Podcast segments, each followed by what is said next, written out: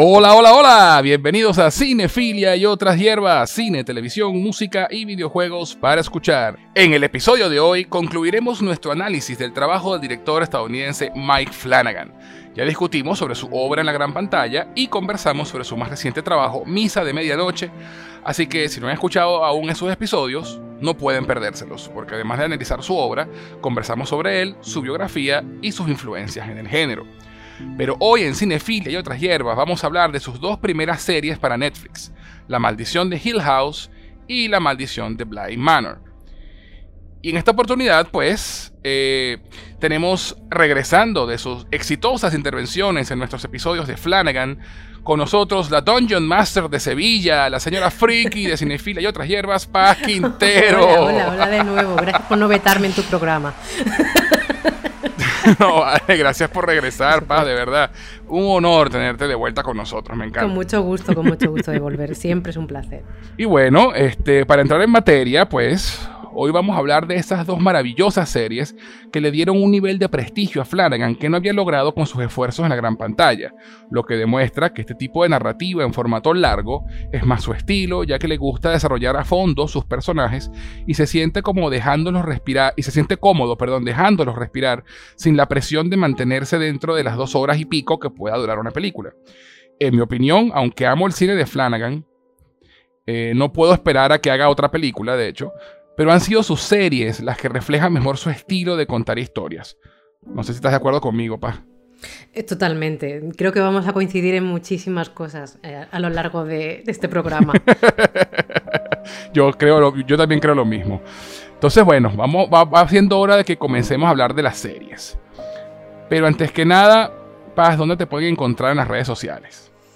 A través de mis dos cuentas de Twitter, eh, la primera que es mi cuenta profesional es eh, arroba paz-quintero y mi cuenta freak es arroba zapiram con z-rpg. De verdad les recomiendo encarecidamente que sigan a Paz en las redes porque es demasiado divertida. Gracias, se hace lo que se puede. Este, excelente. Y a quien les habla pueden encontrarlo en Twitter como en, y en Instagram, en Twitter, perdón, como en Instagram, como arroba Gus en arroba G-U-Z en José. Si nos estás escuchando por Anchor, Apple Podcasts, Spotify o cualquiera de las plataformas de audio, les recuerdo que también pueden encontrarnos en Evox donde pueden descargar los episodios y escucharlos cuando quieran y adicionalmente pueden encontrarnos en YouTube como Cinefilia y otras hierbas. Si nos estás escuchando por YouTube, no olvides suscribirte, compartirlo por lo menos con dos amigos, dejar un comentario y un like, eso nos ayudará a crecer y a encontrar más audiencia. También les informo a nuestros seguidores que Cinefilia y otras hierbas tiene un Patreon en el cual ofrecemos beneficios adicionales a quienes decidan apoyarnos económicamente www.patreon.com barra cinefilia y otras hierbas. Dependiendo del nivel de mecenas que elijas, tendrás beneficios como participar en encuestas para determinar de qué tratará el próximo programa, acceso anticipado a episodios, participación en el programa de tu elección y otros más. Así que pasa por nuestro Patreon y conviértete en un mecenas, no te arrepentirás. Adicionalmente, si quieren escribirnos para cualquier comentario, dejarnos un saludo o lo que prefieran, pueden hacerlo al correo cinefilia y otras hierbas gmail.com. Dicho esto, comenzamos. Comencemos.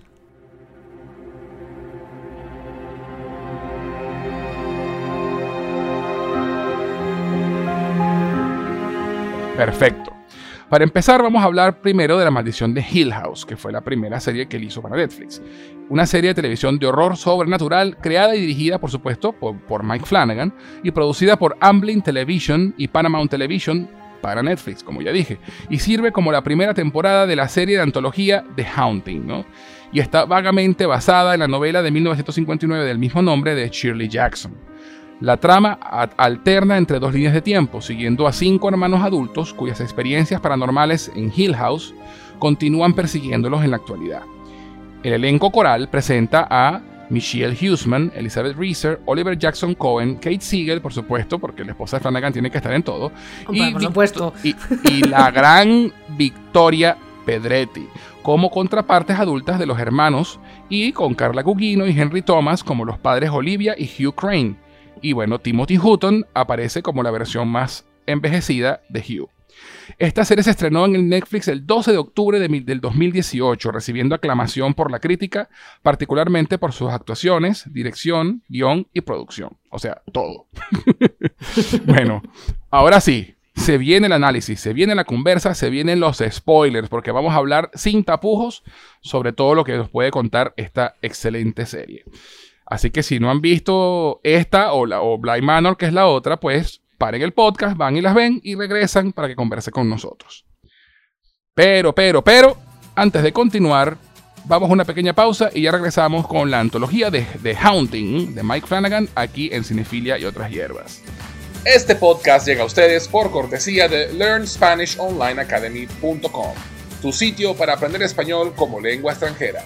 Si tienes amigos o familiares que no hablan español pero que deseen aprender el idioma, en LearnSpanishOnlineAcademy.com podrán tomar clases con profesores certificados a través de Zoom.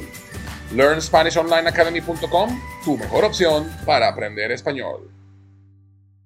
¿Te provoca una taza de té? Te presento a T-Art, una empresa creada para envolver tus sentidos y conectar con tu ser mientras disfrutas de una taza de té. Ganadora del concurso Ideas 2019 con mención especial en el área de negocios, sus productos no contienen azúcar y son 100% naturales. T-Art ofrece diferentes infusiones y aromas, pero hoy te voy a hablar de Coco Art Disfruta del profundo sabor del cacao venezolano fusionado con el dulce aroma de la canela, el intenso sabor del cardamomo y la nuez moscada, creando una sensación única en tu paladar, endulzada y aromatizada con la belleza y delicadeza de la flor del jazmín. Deja que te envuelvan sus beneficios y propiedades que elevan el sentirse bien por ser un antidepresivo natural, mejora la digestión y la respiración, lo que ayuda a la salud cardiovascular, aliviando el estrés y la tensión corporal. Puedes obtenerlo en presentación a granel para aquellos que hagan infusionar en tetera o en su sobre individual para aquellos que les gusta la practicidad de colocar su bolsita en agua caliente y listo. Para más información y pedidos puedes escribir a somostart.gmail.com. Síguelos en Instagram en arroba somostart. Envuelve tu ser con T-Art.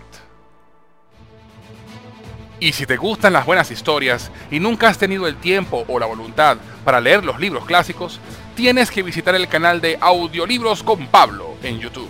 Ya se encuentra disponible La Isla del Tesoro de Robert Louis Stevenson y en este momento se está publicando un capítulo diario de Las aventuras de Tom Sawyer de Mark Twain.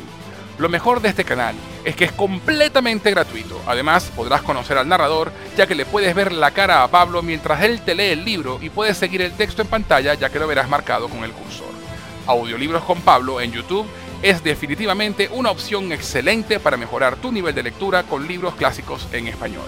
Próximamente vendrán más libros en su canal, así que búscalo, visítalo, suscríbete y mejora tu nivel de español disfrutando de clásicos de la literatura.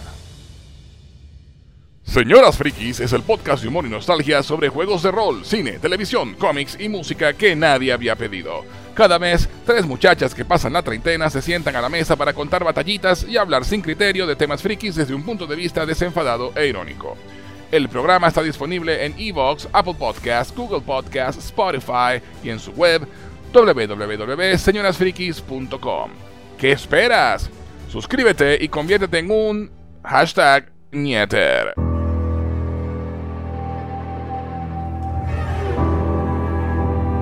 Ya estamos de vuelta en Cinefila y otras hierbas, y antes de la pausa estábamos por comenzar a hablar de la maldición de Hill House con Paz Quintero. Paz, háblame de Hill House. Cuando piensas en Hill House, ¿qué es lo primero que tienes que decir? Lo primero que te mueres por explorar. Para mí es una de las series de terror que más han calado en, mi vida. Eh, la tengo como referencia eh, en casi en todas las conversaciones cuando hablo del género de terror. Eh, por todo, por el, por el cómo se ha adaptado la obra original y cómo es la estupenda factura de la propia serie en sí. Oh, sí. Totalmente. tiene un reparto eh, excelente. Eh, creo que no, no hay personaje superfluo o mal interpretado. Para nada. Y creo que no, es, no, no, estoy sola en esto. Creo que muchas personas comparten esta, esta percepción de esta serie que mm, que realmente no, no es una serie que la conociera en el momento en el que se estrenó, la conocí más tarde. No, no, yo no entré en el furor de cuando se estrenó en Netflix, así, fue después, pero eh, tuve la suerte de poder verme primero eh, Haunting of Hill House y luego Blind Manor de seguido. Que, que, quieras que no, a la hora de poder comparar teniendo frescas las series, tampoco está mal. Tuve esa suerte. claro, claro, por supuesto. No, y además, yo, yo tampoco la vi en su momento cuando se estrenó. De hecho, eh, en el 2018, cuando se estrenó la película, eh, la serie, perdón, yo todavía no era fan de Flanagan, no lo conocía del todo bien, ¿no? Eh, y de hecho, yo me hago consciente de que Mike Flanagan es Mike Flanagan viendo Hill House. Exacto. Este, y me di cuenta luego de que ya había visto Hush y ya había visto Oculus, pero no había conectado que era el mismo tipo, ¿no? No había, no había caído en cuenta. Eh, y yo vi Hill House en el 2019, ya un año después. Este, y de verdad me voló la cabeza. O sea, y yo se lo decía a quien me escuchara en ese momento: esa es la mejor serie que ha hecho Netflix ever. O sea, no solamente la mejor serie de terror, no solamente la mejor serie eh, del año, sino de todo lo que había hecho Netflix en ese momento. para mí, Hill House era lo mejor que había producido esa, eh, eh, esa plataforma.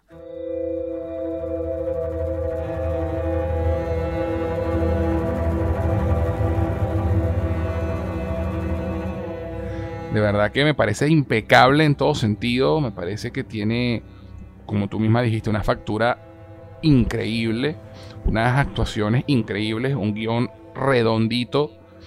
Eh, de verdad que es maravillosa, maravillosa, maravillosa. Eh, tuve la oportunidad de volverla a ver hace poco, eh, igual que tú, para, preparándonos para este podcast. Y, de verdad, o sea, sigue siendo fantástica de ver, sigue siendo súper emotiva.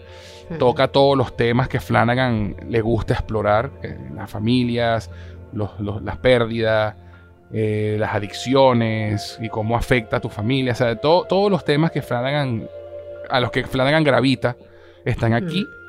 Eh, y como él siempre hace, pues utiliza los elementos de terror y de horror para, para contar esta historia dramática de esta familia que por Dios santo uno termina diciendo, por favor, denle un respiro a estos niños. E, efectivamente, por favor, ¿les puede salir bien algo? No sé. Sí, de verdad, porque pobrecitos, ¿vale? ¿Les puede, eh, tocar la lotería al menos al final?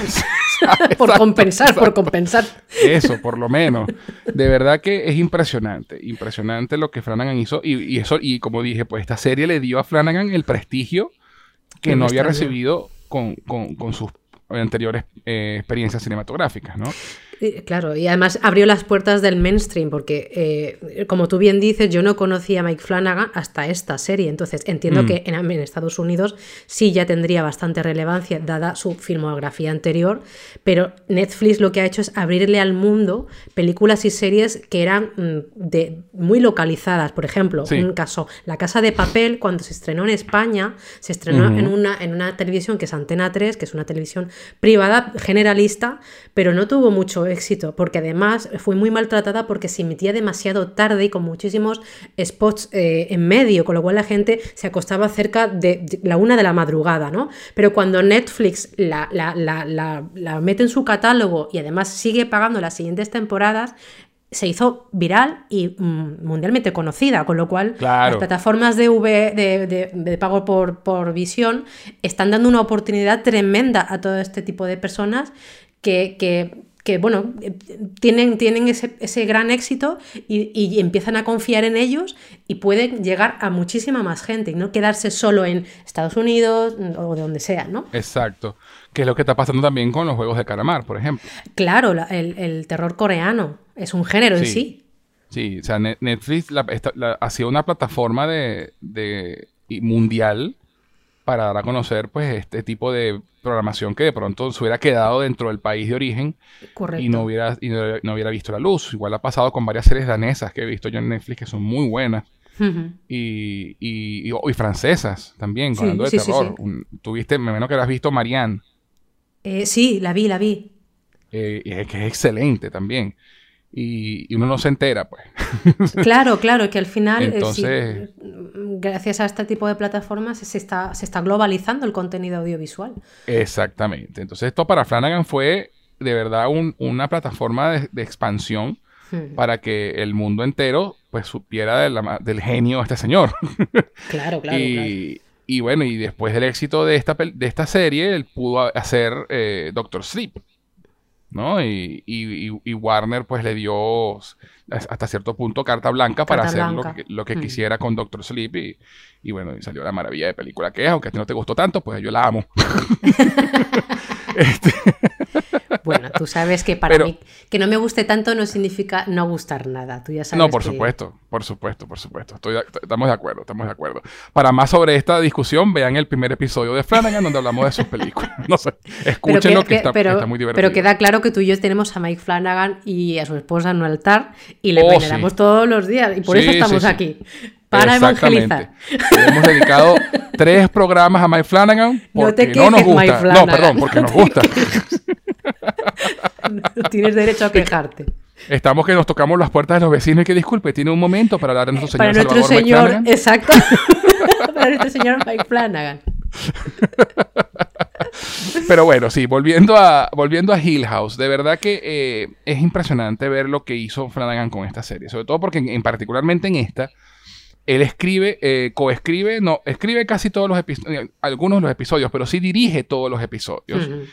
Y, es lo que, y sí, y es el showrunner, como es que es el término anglo, que para determinar al direct, al que lleva la serie, pues la persona que, tiene la, creativo, toma las decisiones finales de los guiones, toma la decisión final de todo lo que va a pasar en la serie. Este, cosa que no pasa con Blind Manor, que solamente dirigió el primer episodio porque estaba justamente haciendo Doctor Sleep y no podía encargarse de dirigir toda la serie Blind Manor. Y se nota cuando, cuando no es él el que está tras la cámara. Eh, entonces, bueno. Eh, pero, nunca entrega, pero nunca entrega algo malo, que eso es lo bueno que puedes esperar siempre de él. Exacto. Eh, sus colaboradores sabe con quién juntarse. Y, sus colaboradores, pues obviamente entienden el estilo y lo que quiere contar y hacen un excelente trabajo. No, es, desmeritar a los otros directores de Blind Manor porque hacen un muy buen trabajo, pero ciertamente Flanagan tiene un estilo visual que resalta. Eh, sobre todo por su tendencia a las tomas largas, y ya lo haremos el episodio 6. que para mí es probablemente sea el mejor episodio de televisión, la mejor hora de televisión jamás producida. Totalmente, totalmente. Yo creo que este podcast va a, ser, va a, ser, rápido porque te voy a decir a todo que sí. este, exacto, exacto. Bueno, para los que se pregunten por qué no está Pablo con nosotros, que Pablo pues ha estado en los otros dos de Flanagan, él tuvo, tuvo él, iba a estar con nosotros, pero bueno, a última hora se le presentó un inconveniente y pues obviamente no va a poder estar. Pero bueno, todos aquí vamos a extrañar mucho a Pablo en la conversa porque bueno, él es muy divertido y tiene siempre cosas buenas que decir e interesantes. Este, pero bueno, te mando un saludo, Pablo, y espero verte pronto con nosotros En, otro, en otra ocasión. Entonces, bueno, eh, una de las cosas que más me llama la atención de Hill House es eh, el hecho de que estos cinco niños, ¿no? los cinco hijos de este matrimonio, eh, que vive, que pasan sus penurias en esta casa en ese verano fatídico, eh, al crecer, cada uno de esos niños representa un nivel de, lo que llaman las cinco etapas del duelo, ¿no? Que es la, negación, la rabia, la depresión, la aceptación y la ira. no, dije rabia y me comí uno. La, negociación, ¿no? Creo que había. La negociación, la negociación. Entonces, eh, y cada uno de, ellos, pues, eh, maneja y, se, lleva, lleva su vida en base a una de esas de esos estados, ¿no? Entonces, es, una, es, una, es un recurso súper inteligente eh, para explorar este tema, ¿no? Porque obviamente, como también usa, hace Flanagan en sus series, toca el tema de lo que es las enfermedades mentales, ¿no? Y, y las adicciones. Eh, y entonces siempre estás con la idea de que, bueno, ¿será que lo que pasó en Hill House era real o no era real? Eh, los personajes están constantemente luchando consigo mismos con respecto a ese tema. Negando, negando lo que pasó, claro. Sí, sí. Entonces, bueno, por ejemplo, el personaje de Steven, que es como el hermano mayor de la familia, eh, que es el que, además que es otra cosa interesante de la estructura de la serie, ¿no? Pues son 10 episodios y los primeros cinco episodios están dedicados cada uno a uno de los hermanos. Eh, y el primer episodio es Steven ve un fantasma, se llama el, episodio, ¿no? Y, justamente nos damos cuenta que eh, Steve tomó lo que, lo que sea que vivió en Hill House y lo, y lo, y lo convirtió en, en, una negación total. ¿no? Y de hecho él, es, él es el que maneja la negación de los estados. Y él dice, él, y él se dedica a escribir libros de fantasmas, a pesar de que no cree en ellos, ¿no? De, hecho, verifica que no existen los fantasmas. Eh, exacto, de hecho es casi que, de, esas personas que se dedican a, verificar justamente que es falso. se va a hoteles supuestamente embrujados, habla con personas que han visto fantasmas y, todo eso justamente para desmentirlo, ¿no? Claro, para Pero reforzar su teoría de lo que es de su propio comportamiento. Exacto, exacto. Y lo que y justificar pues que lo que vivió en, su infancia pues no fue, no fue tal cosa, sino que él, va por la, idea más realista, que su mamá se suicidó y, y su papá y su, y su papá decidió ocultar, eh, alejarlos de todo y no contarles nada. Lo interesante de él es que él escribe un libro sobre, y que se llama La maldición de Hill House, sobre sus experiencias en la casa, pero todo es una versión ficcionalizada de lo que ocurrió. Eh, utilizando la tragedia y todo lo que vivieron en sus hermanos para, de cierta forma, hacer terapia a él, porque eso es una forma de terapia. Totalmente. Eh, y también, pues, digamos que ponerlo sobre papel y guardarlo y tenerlo allí, ¿no? Y sacárselo de la cabeza, cosa que a los hermanos les revienta. este, especialmente a Shirley. Háblame de Shirley, Paz. Ay, Shirley, Shirley. Eh, es, el peso del mundo sobre sus hombros. Es la responsabilidad pura. Sí. Es, es, es, es, la, es la es, si fue, no sé qué horóscopo sería, pero sería un, un, horóscopo de tierra, de los que están con los pies en la tierra constantemente, porque, no, porque, porque necesita el control eh, el control de todo, de sus emociones, de las emociones de sus hermanos, intenta que todo esté bien. Es una arregladora como su padre. Yo creo que ella arregla, o sea, él, ella intenta hacer lo que ha visto su padre todo el rato, de yo puedo arreglarlo, yo puedo arreglarlo. de hecho, arregla cadáveres para que el último, eh, la última imagen de tu ser querido sea eh, que se vaya lo, más tranquilo posible o lo más humano posible. Es gordísimo el, el papel de Shirley. Sí, hay, hay una. Hay, tú, ¿cuál, ¿Cuál estado de, la, de las etapas del duelo crees tú que representa Shirley? La negociación, diría, ¿no? Casi. Sí, porque yo, yo, he escuchado personas que dicen que es la, la rabia, que Shirley es la rabia, pero yo también pienso igual que tú, que es la negociación. Claro, porque ella, ella no niega lo que pasa, pero lo, trata de dulcificar, lo, trata de arreglar. O sea, eh, de hecho, cuando ella descubre eh, que existe la figura del tanatopráctico, que hay una persona que arregla los cadáveres para que en los funerales la gente no se lleve una, mala, una última mala impresión, es una forma de decir, vale, esto existe, pero yo puedo dulcificar y ayudar que los demás, ese mal trago que pasen, lo pasen como haría Mary Poppins, dándote una cucharadita de azúcar. Exacto, exacto. Eh, ese es el papel de ella. De hecho, lo vuelve a repetir con, la historia de su hermana, de, Nelly, cuando Nelly se va a casar y ve que su hermano va a aparecer en la boda, que eso es un mal trago porque su hermano es un adicto, ella hace lo que puede para que eso no ocurra, para evitarle ese mal gusto. Es, es una manipulación, al igual que manipula un cadáver. Exacto, totalmente. Y es un rol que, que Shirley se autoimpone, ¿no? Porque eh, el hermano mayor es, es Steven, pero él está en negación total, entonces él no, no, puede, no está capacitado para encargarse de arreglar las cosas, porque él está en negación.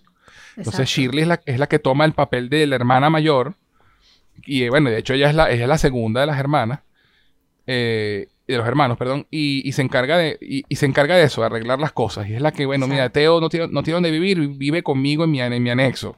Este, ella arregla todo, ella, ella todo quiere ponerlo en orden. De hecho, da, tanto de sí misma que es capaz de mandar su negocio, con perdón, a la mierda, con tal de ayudar a otras personas, dejando los precios de mercado tirados por el suelo para que todo el mundo pueda acceder a un funeral medianamente bueno y, que, y, ayudar a, Exacto, o sea, ella está ayudando directamente, no, no indirecta, directamente, bajando el precio de mercado para que otras personas que tienen que pasar por un duelo lo pasen de la mejor forma posible porque ella es consciente del precio que el precio de la muerte, que eso es otro tema. Sí, totalmente. Fíjate hasta qué punto e, es controladora para bien, porque tú sabes que ella siempre lo hace para bien, aunque no siempre de las mejores formas.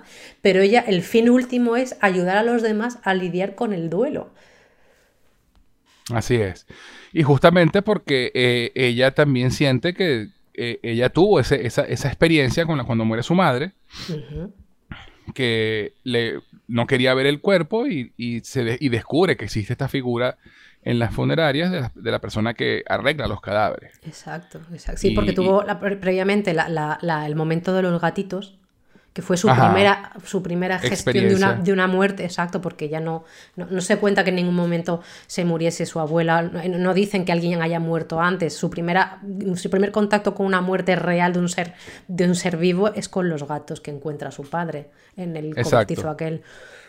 Exacto, exacto, y, y, eso la marca, la marca muchísimo. Eh, al punto al punto que bueno eh, hay un momento en el cuando ella cree que el gato está vivo y tenía un insecto en la boca y luego viendo el, viendo el cadáver de Nell pasa lo mismo, ¿no? Tiene, tiene esa, imagen recurrente porque pues, se nota que ese evento la marcó muchísimo.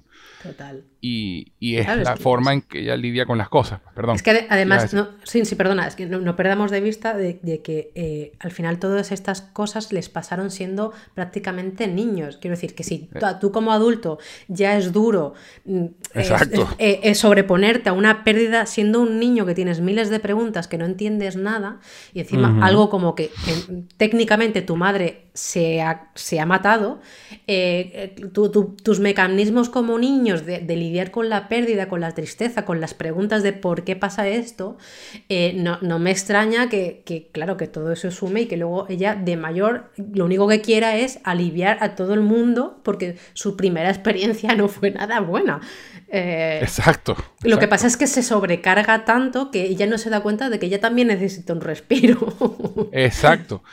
Y es interesante porque después nos enteramos de, que ella también, ella está, es súper exigente consigo misma en todo, hmm. ¿no? De, ser al, punto de ser perfeccionista hasta, hasta la pared enfrente. y, no, y ella ve un, y tiene un, su propio fantasma recurrente, que es un tipo con una bebida, ¿no? Que la mira... Y después nos damos cuenta de, de, que no era un fantasma realmente, ¿no? Sino una persona con la que ella tuvo una relación extramarital. Extramarital, sí. Este, y la culpa la persigue al tal punto porque ella tiene que ser perfecta y tiene que ayudar a arreglarlo todo. Entonces ella tiene una culpa por dentro muy fuerte por eso que pasó. Pero es que era tanta la, es tanta la presión que ella misma se autoimpuso que eso fue un escape para ella también. Y, cuando te cuentan esa historia de, esa relación que tuvo con este tipo que también era casado y que fue justamente que el tipo también estuviera casado lo que, lo que le dio la, el ímpetu de hacerlo, ¿no? De que, bueno, mira, los dos tenemos lo mismo que perder y, esto va a ser esta noche y ya. Pero ese fantasma, y es un fantasma metafórico, bueno, la persigue. Flanagan es, es especialista en los fantasmas metafóricos. Oh, sí. Es algo que se va repitiendo a lo largo de, vamos, de casi toda su, su, trabajo. filmografía. Sí, sí, sí. Es, es o sea, no, como fantasma físico de alguien que murió, sino con sobre todo la, culpa en sí, ¿no? La personificación de la culpa. La culpa de lo que... Y, en este caso mm, también le pasa al, personaje, si no recuerdo mal, de, de, Hugh, ¿no? Eh, que él tiene a su propio doble. Sí, sí contra el que él también lucha. Exactamente, exactamente. Entonces, este, Shirley es un personaje fascinante. Lo interpreta Elizabeth Reeser, que es la madre eh, en la película de La Ouija, de Flanagan.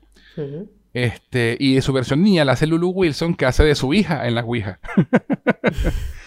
Eh, pues Flanagan sabemos que le gusta, le gusta repetir, ¿no? Le gusta trabajar con, la misma gente con y trata siempre de, trabajar con los mismos actores lo más posible. Ahora, vamos con otro de los hermanos y, que es uno de mis favoritos, que es Oliver Jackson Cohen, que hace de Luke Crane. Maravilla qué maravilla de personaje, qué actorazo. Qué actor, qué actor. Es que qué actor. Haga lo que haga, bien, todo bien. O sea, el personaje de él en, Blind Manor es completamente oh, diferente. sí, sí, como lo Pero del cielo a la tierra, qué rango el de ese señor. Total, total. Eh, Luke es uno de los dos gemelos, porque los dos hermanos menores son gemelos, que son Luke y, y, Nell, ¿no? Eleanor. Eleanor. Ellos, ellos son gemelos. Este, Luke representa la depresión. Él de, niño eh, era, eh, fue uno de los que más eh, vio cosas en la casa, ¿no? De los que se llevó más sustos, el pobre. Sí, porque se, da, por hecho que ambos son muy sensibles. Sí, Sí, los, dos menores son los que más trabajo pasan realmente, los dos gemelitos. quizá porque al final la casa va por los débiles, eran los menores. Va por lo, ataca a lo débil. Claro, sí. Eh, exacto, porque lo que te dicen de la casa es justamente que es un ente vivo que se alimenta de, de, del espíritu de los que en ella habitan, ¿no? Y los que mueren dentro de esa casa quedan allí. Y de hecho es una frase maravillosa con la que cierra la serie que dice, los que allí caminan no caminan solos. Exacto. porque pasó el guion, que es una cosa maravillosa. Pero bueno, este Luke, eh, obviamente por todo lo que vivió en Hill House, termina cayendo en una adicción a la heroína que lo termina alienando de sus hermanos. Shirley en un principio, siendo obviamente la hermana de vamos a arreglarlo todo, trata de ayudarlo a, salir de su, de su, adicción, pero no, él no puede salir de ella, ¿no? Le cuesta, ha ido a rehabilitación varias veces, los hermanos han gastado el dinero que tienen y el que no tienen para ayudarlo y él sí, simplemente siempre termina escapándose. Y entonces al punto en que empieza la historia en la actualidad, eh, todos pasan de look ya. O sea, como que sabes que ya me cansé. Me cansé de ayudarlo, me cansé, me cansé. La única, la única que siempre está ahí para él es Nell. En Nell, claro y ellos tienen la conexión esa típica que dicen de los gemelos, ¿no? Que sienten lo que el otro le pasa, ¿no? Sí. Y, con eso Flanagan hace cosas maravillosas en el episodio sobre Luke. Este, porque bueno, eh, Luke siente la muerte de Nell, ¿no? Nell muere y él lo siente. Y él en el momento en que Luke está pasando por esto, él tiene 90 días sobrio, está, está en un sitio de rehabilitación, está haciendo lo que tiene que hacer para salir pero siente el frío de la muerte de Nell. Y entonces, claro, los hermanos creen que está otra vez en droga porque está temblando de frío y está como actuando como, sí, sí. como la persona que está en mono de, droga. Eh, y él tiene, eh, su historia es buenísima porque él, está en este centro de rehabilitación junto con otra chica eh, que odiamos todos. este, Joy se llama que es una adicta también, que tiene ya tres meses limpia y ha ayudado a Luke a, cumplir los pasos que tiene que cumplir, todo esto. Y ella tiene una recaída y se fuga. Y él la va a buscar, también obviamente fugándose. Y entonces eh, vemos que él va a casa del hermano a, robarse cosas, pero no para comprar drogas, sino para conseguir una habitación de hotel para que eh, Joy pueda pasar la noche sin drogarse. Y esta mujer le roba el dinero y lo deja en la calle. Y nunca más. y nunca más, la perra esa. damos por hecho que, tampoco llegó a la mañana siguiente. Exacto, exacto. Entonces, y, y, hasta ese punto, ¿no? Porque la, a pesar de que cada capítulo lidia específicamente con cada uno de los hermanos, sí vemos desde un principio, porque de hecho el, el, el twist maravilloso del primer episodio de Steven ve un fantasma es que Nell muere en ese primer episodio, pero no te enteras hasta el final del episodio cuando Nell la ve. Es, un momento, es una revelación fantástica, porque eh, él está llegando a su casa y, ve a Nell allí. Ya el papá le ha dicho, no, mira, Nell me llamó, Nell está mal. Yo le dije que fuera para tu casa, ya debe estar, debe estar allá y tal. Y cuando él llega a entrar al apartamento, la ve allí, en la sala, y él, y él cree que es ella. Hasta que el papá la llama y le dice, no, mira, Nell se murió. ¿Cómo? Y él voltea a verla y, bueno, Steven vio un fantasma. Correcto. Por primera vez, Steven vio un fantasma. Entonces, la muerte de Nell es la que va llevando la narrativa a esos cinco primeros episodios porque es como cada hermano reacciona ante la muerte de Nell y al mismo tiempo los vemos en el pasado como niños viendo lo que vivieron en Hill House. Porque eh, y en este punto debería explicar, la familia Crane eh, eh, lo que ellas hacen es, ella es arquitecto, él es constructor, entonces eh, ellos lo que hacen es renovar casas, ¿no? Compran casas, las renuevan, las venden y así van poco a poco haciendo dinero para construir lo que llamaba la Mama Crane el Forever Home, ¿no? la casa para siempre, la casa en la que iban a vivir ya para siempre. Y esta casa Hill House, ellos la compran para renovarla y venderla. Claro, para sacarle una rentabilidad a todo eso, eh, a esa reforma. Exacto, exacto. Entonces, este, y eso, y esa, ellos iban a vivir allí durante un verano. Pero, pero, pero, la casa tenía otros planes. Eh, eh, y básicamente te, plantean el tema de que las casas son organismos vivos y como organismos vivos pues, tienen corazón, tienen ojos, tienen piernas y tienen estómago. Y hay una habitación en esa casa que tiene una puerta roja, que es un misterio toda la serie porque nunca la pueden abrir. Y resulta que después te enteras que siempre estuvieron en la, habitación roja. Abrió todo el mundo. Es que, es que todo el mundo y para cada persona diferente la habitación representaba algo distinto, ¿no? Dependiendo. Y era, la forma en que tenía la casa de comérselos, de comiendo poco a poco. y mm, robándole la, energía o lo que sea. Eh, exacto. Y la única forma de identificar la puta el puto cuarto rojo, es una ventanita rectangular que se ve en el fondo todo el tiempo. Y yo te voy a preguntar, sinceramente, Paz, ¿tú te diste cuenta de eso? ¿Qué me voy a dar yo cuenta? No, bueno, porque como usted se da cuenta de todo, ay, yo supe que eran vampiros desde el principio. Oye, eh, eh, mira, justo hoy leí en Twitter alguien que pasó, que puso exactamente lo mismo. Y eh, tuiteó lo siguiente sobre Misa de Medianoche. Las costuras de esta serie se ven desde el primer capítulo, pero no quita que no sea una buena obra. Estoy totalmente de mm. acuerdo. Yo en Hill House no lo vi venir. ¿Por qué? Porque a pesar de haberme leído previamente el libro original, es una adaptación. Y, de eso, y de eso quiero que me hables ahorita, porque yo no me he leído el libro y me gustaría que nos contaras eh, en qué se parecen y qué se diferencian, ¿no? Pero ah, continúa. Bueno, básicamente el, libro de Shirley Jackson, o sea, a ver, tiene partes que se parecen a, a, ver, aquí en, en, España la llamaron la, guarida, a la, a, la, película que se hizo a los 90 eh, con el que hizo la lista de Schiller, que no me sale Con Liam Neeson. Con Liam Neeson, con Catherine Zeta-Jones. Entonces, tiene partes muy pilladas con pinzas sobre esa historia y luego tiene cosas también un poco de estas, o sea, no es una adaptación fiel, tiene la esencia, ¿no? De que efectivamente tú, a ti como espectador, como lector, tú estás todo el rato pensando, pero ¿es real o no? ¿O está todo en la mente de él? Porque tú estás viendo que en él está empezando a ver cosas, entonces tú hasta último momento, que eso también pasa con otra vuelta de tuerca, cuando la adaptación de Bly Manor, eh, de esto es real o no, esto es, al final un producto de la cabeza de Nelly, porque volvemos a lo mismo. Puede ser simplemente que esta familia esté condenada por una enfermedad mental y todo lo que han visto efectivamente sea producto de la mente porque tienen una enfermedad depresiva o lo que sea, o es que realmente la casa, la casa hacía esto, ¿no?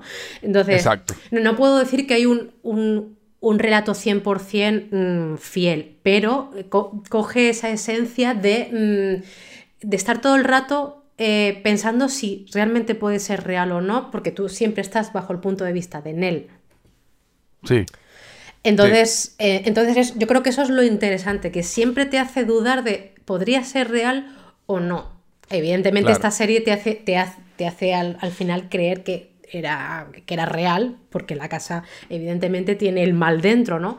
Pero es lo que es la típica discusión que tenemos siempre todos los que hablamos de esta serie, es que si tú le quitas la casa, le quitas lo sobrenatural, es una familia lidiando con el dolor y con una, con una depresión hereditaria, en este caso por parte de Eleanor, por, lo, su, por su madre, porque su madre también va perdiendo, entre comillas, la cabeza, porque empieza a sufrir migrañas, empieza a cambiarle el humor, etcétera, etcétera. Claro. Empieza a tener una obsesión por la casa, empieza a hacer cosas muy raras sobre la arquitectura de la casa que está diseñando. Entonces, eh, si lo quitamos todo lo sobrenatural, a, Olivia Crane se le empieza a ir la olla. Totalmente. Lo vemos ya con, cuando, cuando, ese hombre despliega ese plano de la casa que dices, uh, uh, cucu. Entonces eh, ya empiezas a decir, bueno, no sé si habrá una casa encantada, pero esta señora mm, bien no está. Yo que tú me iría a una farmacia urgentemente. Qué risa. Entonces, sí, sí, sí. Es, eh, o sea, yo, lo, que, yo lo, que, lo que creo que más me gusta de, esta serie, que por ejemplo no lo tiene Blind Manor, es todo o sea, es que es una, serie cebolla, tiene tantas capas, te puedes quedar con una sola, pero si, si empiezas a pelarla, te encanta ver todas las capas que sacas de decir, qué maravilla, porque es una muñeca rusa esta, esta, esta serie. Y es, es imposible no empatizar con algunos, sino con todos, porque al final son experiencias que en algún momento en la vida vas a tener que vivir. Y, te tienes que identificar, te tienes que identificar a la fuerza. Claro, claro, claro. Sí, sí, totalmente, totalmente. Es realmente fantástico eh, ver lo que se hizo con esta serie. Ver cómo, cómo tomaron esta historia, ¿verdad? Y, y, expandieron todo, pero sin perder la esencia de la historia original, que es lo que es una adaptación a final de cuentas, ¿no? Mm. Eh, Flanagan tenía una historia que contar y la contó como él quiso, pero respetando la esencia de lo que es el libro de Shirley Jackson. Eh, ahora, hay una película eh, de 1963 que se llama The Haunting, que también es una adaptación del, libro de Shirley Jackson, ¿no? Sí. ¿Tú la llegaste a ver?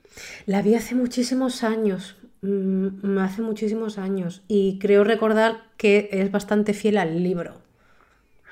Eh, yo no, he, logrado verla todavía, pero una cosa interesante es que en esta película el actor que hace de Luke se llama Bruce Tamblyn y, y ese actor en la serie de Flanagan es el psicólogo de Nell. Ah, qué bueno, qué buen cameo. Sí, ¿verdad? Además que, es el psicólogo que le da el, mejor, peor consejo ever a Nell. mejor, peor, me encanta. Sí, sí, sí, porque de verdad. Pero bueno, vamos, cerrando con Luke. Bueno, me estabas comentando lo de la persona que puso el tweet de que en, en, en, Midnight se le ven las costuras, pero no, no quita, pero que nunca viste Hill House. Ah, perdón, eh, que me, me desvié totalmente de la pregunta. No, no, está bien, está bien, está bien. Yo, yo pasa que se me, se me ocurrió lo de hablar del libro y, te cambié yo el tema. Ajá, termíname de contar. Eh, Luke, bueno, eh, primero quiero decir que Luke, eh, el Luke niño es la cosa más hermosa que he visto en mi vida. O sea, oh, yo, un niño con gafas de aumento, yo lo quiero, lo quiero adoptar. y, es, no, y esas gafas de aumento gigantes. Claro, claro, o sea, es la cosa son más, grandes que su cara. yo todo el rato quería abrazar a ese niño porque, bueno, eh, yo cada vez que veo cualquier película o serie con niños pequeños eh, y, es, un género terror, siempre me pregunto cómo hacen el coaching con los niños para que no se asusten y entiendan lo que están haciendo. O sea, me encantaría preguntarle, Mike, ¿tú qué les has dicho a estos niños? Que va a aparecer aquí una señora con el que tiene un poco de dolor de cuello, que durmió mal, ¿no? Que tiene tortícolis, pero que todo está bien, ¿no? Exacto. Ay, no, sí, Luke es demasiado cuchi. Total. Y, Luke, Luke es un personaje que da una pena infinita todo el rato porque, porque eh, tú sabes que, que va a terminar mal, pero no va a terminar mal porque realmente él sea un niño que desde el primera hora tú ves que dices, este niño va contra las reglas y lo va a probar todo en esta vida. No, este niño va a caer en las drogas porque no soporta el peso de las emociones. Eh, primero, primero porque sabemos que efectivamente tiene un feeling con su hermana, una conexión que no se puede entender. Eh, y segundo, porque ese niño ha vivido, ha visto, y por, y, por mucho que los demás hayan intentado negar, ese, eh, junto con su hermana son los que más vivieron cosas paranormales en esa casa. Sí. Y nunca les creyeron, o sea, la sensación es que nunca me creísteis cuando, pues eso, ¿no? De, decir, los niños llevan diciéndote desde los ocho años, no me, uno, no me estáis escuchando y dos, no me estáis creyendo lo que os digo, mientras sus padres se vuelven locos. Eh, entonces, esa desazón que te produce estar gritándole a la televisión diciéndole, pero que tienen razón. Exacto. Pero párale, párale, bola al carajito. Eh, espera el momento que te está contando cosas y, sabes que, y sobre todo eh, estás viendo que por esas decisiones de no escucharle y no ser empáticos porque consideras que, que tienen demasiada imaginación porque son los pequeños de la casa, luego sabes que que cuando, cae, cuando este, este, hombre cae en las drogas, precisamente porque nunca ha sido el gran escuchado de la familia, no han sabido ayudarle de otra manera. Eh, sí, yo te pago a ti la clínica, pero yo no me paro a hablar contigo de lo que te está pasando, ni de por qué tienes eso. Nadie, nadie se ha sentado a hablar con él y decirle, ¿qué te pasa? ¿Por qué haces esto? sin, embargo, para, eh, con, el, con el objetivo de vamos a arreglarlo, lo mandan a una clínica a que otra persona hable con él, ¿no? Como que ese problema siempre se externaliza. Y no se afronta, eh, de hecho, uno de los grandes eh, obviadores de lo que está pasando es Steven Crane. Es el primero que es como, sí, yo te ayudo, yo te pago, yo eh, no hay dinero, no, hay problema con el dinero, toma cash, vete a la clínica, pero nadie se está sentando familiarmente a, afrontar ese problema. Todos lo han invitado, el, el padre lo evita el primero. Entonces, nunca se ha hablado de eso, es algo que es tema tabú y claro que es, es, el, es el, meollo de la cuestión de, de, Luke, o sea, es el problema de Luke, de todo lo que ha vivido Luke, de que nunca ha sido el gran escuchado, nadie se ha sentado a hablar con él, sinceramente, nadie le ha preguntado eh, nada, ese problema eh, nunca se va a solucionar porque al final su única vía de escape son las drogas. Claro, y además que las drogas son su, una, es una forma también de desconectarse de, de su hermana. Eh, claro, e, efectivamente. desconectarse de todo. Por eso el personaje de su novia, para él es tan importante, porque aunque solo la conozca de ahí, es la única persona que, que, le ha escuchado. Por eso él, él, no, tiene ningún reparo en que cuando ella desaparece, yo ahora me la juego por ti, porque tú sí has estado por mí, aunque seas una yonki. Exacto. Y fíjate que dicen algo interesante en esa reunión de Alcohólicos Anónimos, perdón, en, esa, en ese sitio de rehabilitación y es que tú no debes eh, hacer que tu rehabilitación dependa de otra persona. Claro. Claro. Que le dicen, no puedes, sobre todo al principio, que no, no, no favorecen la idea de que se hagan muy buenos amigos a un principio. Porque no puedes, eh, digamos que guindar las posibilidades de que te recuperes en otra persona que puede caer.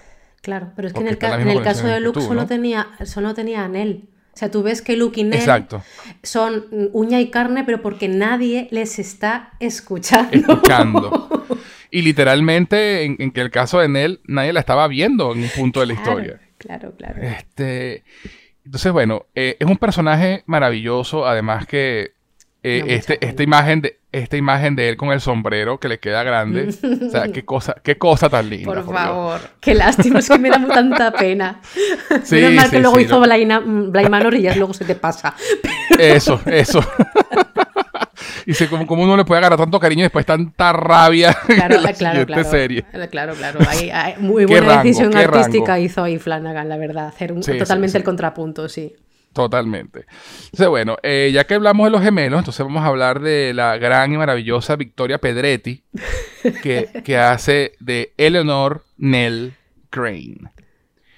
Esta niña es la otra pequeñita de la casa, otra que cada vez que la quiero ver la quiero abrazar. Sí, sí, pobrecita. Porque también es una, además es una niña demasiado tierna y su carita de tristeza es una cosa que me dan ganas de llorar de imaginarme nada más. Eh, además de, lo otro que te hablas de Flanagan, de cómo hace para que los niños no se traumaticen con las escenas. De verdad, que me gustaría preguntar si alguna vez me lo encuentro por la calle, solo preguntaré. De, de verdad que sí, pero lo, lo, a mí lo que me impresiona, y lo ves también en, sus actuaciones, en sus actores infantiles en sus películas, que buen director de niños es Flanagan. Sí, sí. O sea, de verdad, estos niños pequeños, porque bueno, de pronto la, los otros hermanos son un poquito más grandes, pero que estos niños son niñitos y son un, y, y, y, y, particularmente la que hace de Nell de niña actúa pero pero fantástico. O sea eh, eh, y tú dices miércoles o sea de dónde sacan estos actores tan buenos niños impresionante. E, ella representa la aceptación pero solo hacia el final de la serie. Este ella es la que más tarda en encajar no porque digamos que el, el lo que llamarían en guion el incidente interesante o el, el, inciting incident que, que, propulsa la historia es la muerte de Nell, ¿no? ella en un principio es un plot point, ¿no? Eh, simplemente esta hermana muere y eso hace que todos los hermanos tengan que revivir todos sus traumas. Pero resulta que Nell al final tiene un papel súper importante que jugar en la historia. Porque ella es la primera de sus hermanos que acepta su situación. Claro, lo hace después de muerto, ¿no? Y se te da a entender como que, bueno, mira, la muerte de pronto te da perspectiva. Visto Este, así. Exacto, ¿no? Te da, per- te da perspectiva. De pronto, mira, y cuando te das cuenta, cuando ya pasaste al otro plano, te das cuenta de que el tiempo es confeti. Qué hermosa frase, por Dios. Sí, sí, lo es. Sí. Este, y, y es un tema que maneja la serie también, porque la serie brinca para atrás y para adelante en el tiempo, ¿no? Sí. Mostrándote lo- ellos de niños, ellos de adultos. Pero hay momentos en la historia en la que realmente el tiempo no es, como fragmentado, ¿no? Y, ella lo explica, eh, que luego se da, que siempre pensó que pues, el tiempo era, una era como una línea recta. Y cuando después que muere se da cuenta que el tiempo no, no tiene dirección. Simplemente son, vas, caes en momentos y en momentos y vas para atrás y vas para adelante como la lluvia. Después ya piensa, no, como confeti. Caen, llueven sobre ti, el tiempo llueve sobre ti todo a la vez. Es una, es una idea preciosa, Sí, sí. Es, la verdad. es que Flanagan siempre hace unas imágenes Sí. de marcar. Y, y otra de sus cosas de marca también que lo hace sobre todo en sus series son el tema de los monólogos, ¿no? Que lo hablábamos, que en, que en Midnight Mass llega a niveles shakespearianos por la cantidad de monólogos que tiene. Este, pero el monólogo siempre ha sido un recurso súper usado por Flanagan, sobre todo en sus series. Y Nels tiene un monólogo en el episodio final que, mira, si no lloras no tienes corazón. Bueno, es que además es que Victoria Pedretti, que mm, bueno, es que lo hace todo Sí. bien. Sí, sí, bueno, como, lo- como, como dije hace rato, la gran y maravillosa Victoria Pedretti, porque esta es otra actriz que todo el mundo dijo, ¿quién es esta tipa? Pues ¿De dónde una salió? tipa- una tipa que está rompiendo la pana eh, en todo lo que hace, madre mía. Sí, sí, sí. No, no, maravilloso. Y además, también igual que con, que con, con Oliver Jackson Cohen, que es, el, que es Luke, eh, su, su Sí. papel en Blind Manor es completamente diferente. Sí, sí, sí. Y lo hace tan bien. Y lo hace sea. excelente. O sea, eh, por Dios, ¿qué tanto, ta- ¿cómo le puede dar Dios tanto a, a una sola persona? a veces Dios se, se afinca, ¿eh? Madre mía. Eh, Nell, entonces, eh, pues es la más joven de los gemelos, Luke es un, un par de minutos mayor.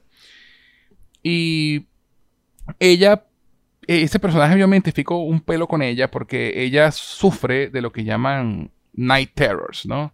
Eh, o trastorno del sueño. Ella tiene parálisis, parálisis del sueño, perdón, Parálisis sleep del sueño, sí. Eh, que es una, una afectación en la que sencillamente el cerebro, y lo explican muy bien en la serie, eh, el cerebro cuando tú estás durmiendo segrega ciertas hormonas para que tu cuerpo no, vi- no reviva lo que estás soñando, ¿no? Que si estás corriendo no te pongas a correr en la cama o, y todo esto, sino que el cuerpo se quede acostado.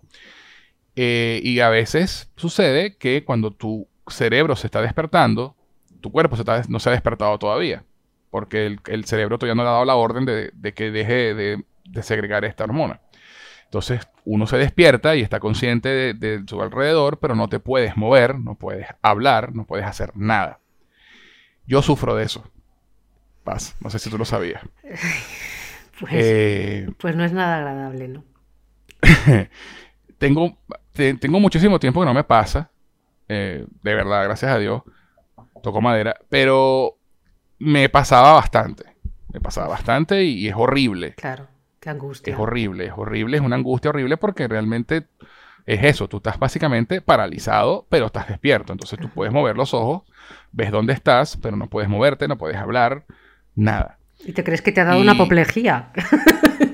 exacto, exacto, exacto. Sí, no, es horrible. Es horrible, sí. Y, y hay personas que se les combina con lo que llaman los terrores nocturnos, que es lo que le pasa a Nell también, que no solamente se queda paralizada, sino que ve cosas, Sí. ¿no? Yo he llegado Yo a ver sombras en, la- en el techo, sí. Lo tuve, lo tuve te- durante una época muy concreta con muchísimo estrés y yo veía que del, del techo salía una sombra negra. Imagínate tú. Eh, yo nunca, gracias a Dios, llegué a ver nada extraño.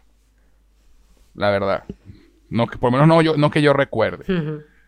Pero sencillamente era el hecho de no poderme mover y ahora para mí es suficiente Sí, yo terror. yo soy- sí, hay ciertos niveles que no hay por qué traspasar. Hay ciertas Exacto. competiciones que no tienen sentido. exacto, exacto. Entonces, bueno, eh, yo me, me identifiqué mucho con él y su padecimiento porque yo lo he vivido y, y los que, y los que hemos pasado por eso, y ya, ya sé que tú también lo has, lo has vivido, sabemos lo terrible que Mm. es. Eh, y entonces ella en estas, eh, ella tiene una visión desde niña de lo que ella llega a llamar la mujer del cuello roto, ¿no? Sí.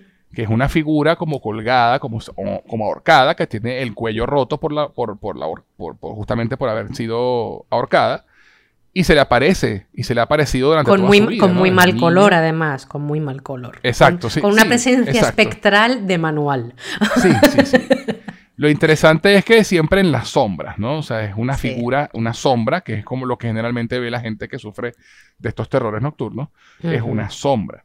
Sí. Entonces ella, eh, obviamente, eh, está tratando de superar esto y en, en algún momento de su vida conoce al doctor Vance, que es un médico que le ayuda a superar o a, o a trabajar su cuestión de, de la parálisis del sueño y todo esto, y se, y se- y se enamoran, y de hecho la, la boda de la que hace referencia a Paz que Luke iba a ir a la boda de Nell con este doctor. Ujú. Eh, y, y además es una relación preciosa. Este, que por supuesto, a lo muy, muy a lo Stephen King, cuando tú empiezas a ver a la gente muy feliz, tú dices, "Ujú, y vuelo a tanatorio. esto me huele a muerto. Claro, claro, claro. Estoy viendo ya el coche fúnebre. Sí, sí, sí, sí, sí, sí, sí. Y, y- y muere de la peor forma posible, porque Uf. él la, la la ayudaba muchísimo en sus ataques de, de- de parálisis de sueño y le ayudaba a superarlos. Y, y obviamente, al ser un médico que trata con eso, pues sabía cómo manejar la cuestión. Sí. Y cuando le pasa uno de estos ataques, que tiene tiempo que no le pasaba, a él le da una apoplejía y Sí, se un muere. derrame cerebral y se queda Un derrame vamos. cerebral Eh, Se cae. y se muere. Y, Se cae, y sí, se sí. cae y muere en seco y se cae de una. Y justamente en ese momento había vuelto la imagen de esta mujer del cuello roto. Entonces ella queda con la idea en la cabeza de que ella mató al esposo, ¿no? Y entonces ella empieza a ir al psicólogo, que es este tipo que te digo que era la, la que hacía de Luke en la película anterior, Sí. eh, en la película del 63, que básicamente termina diciéndole las casas no tienen nada, las casas no son fantasmas, las casas no tienen vida, son un- una pila de piedras y, pa- y palos y, y cemento, confronta tu miedo. Y, y Ok. ella lo toma como que, Ok. ok, voy a ir a la casa, voy a ir a la casa a confrontar el miedo. Allá voy. Y justamente se le ocurre la idea de, bueno, mira, voy a ir a, voy a, ir a la casa. Y la casa la estaba esperando con las luces prendidas. Sí, sí. La casa estaba Y lista. entonces ella, ella muere en la casa. Y lo peor es que eh, ella muere en la casa.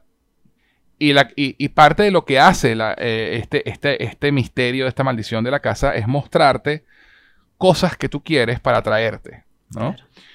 Y cuando ella llega a la casa, obviamente lo primero que ve es a su mamá. Eh, además que Carla Gugino está fantástica. Sí.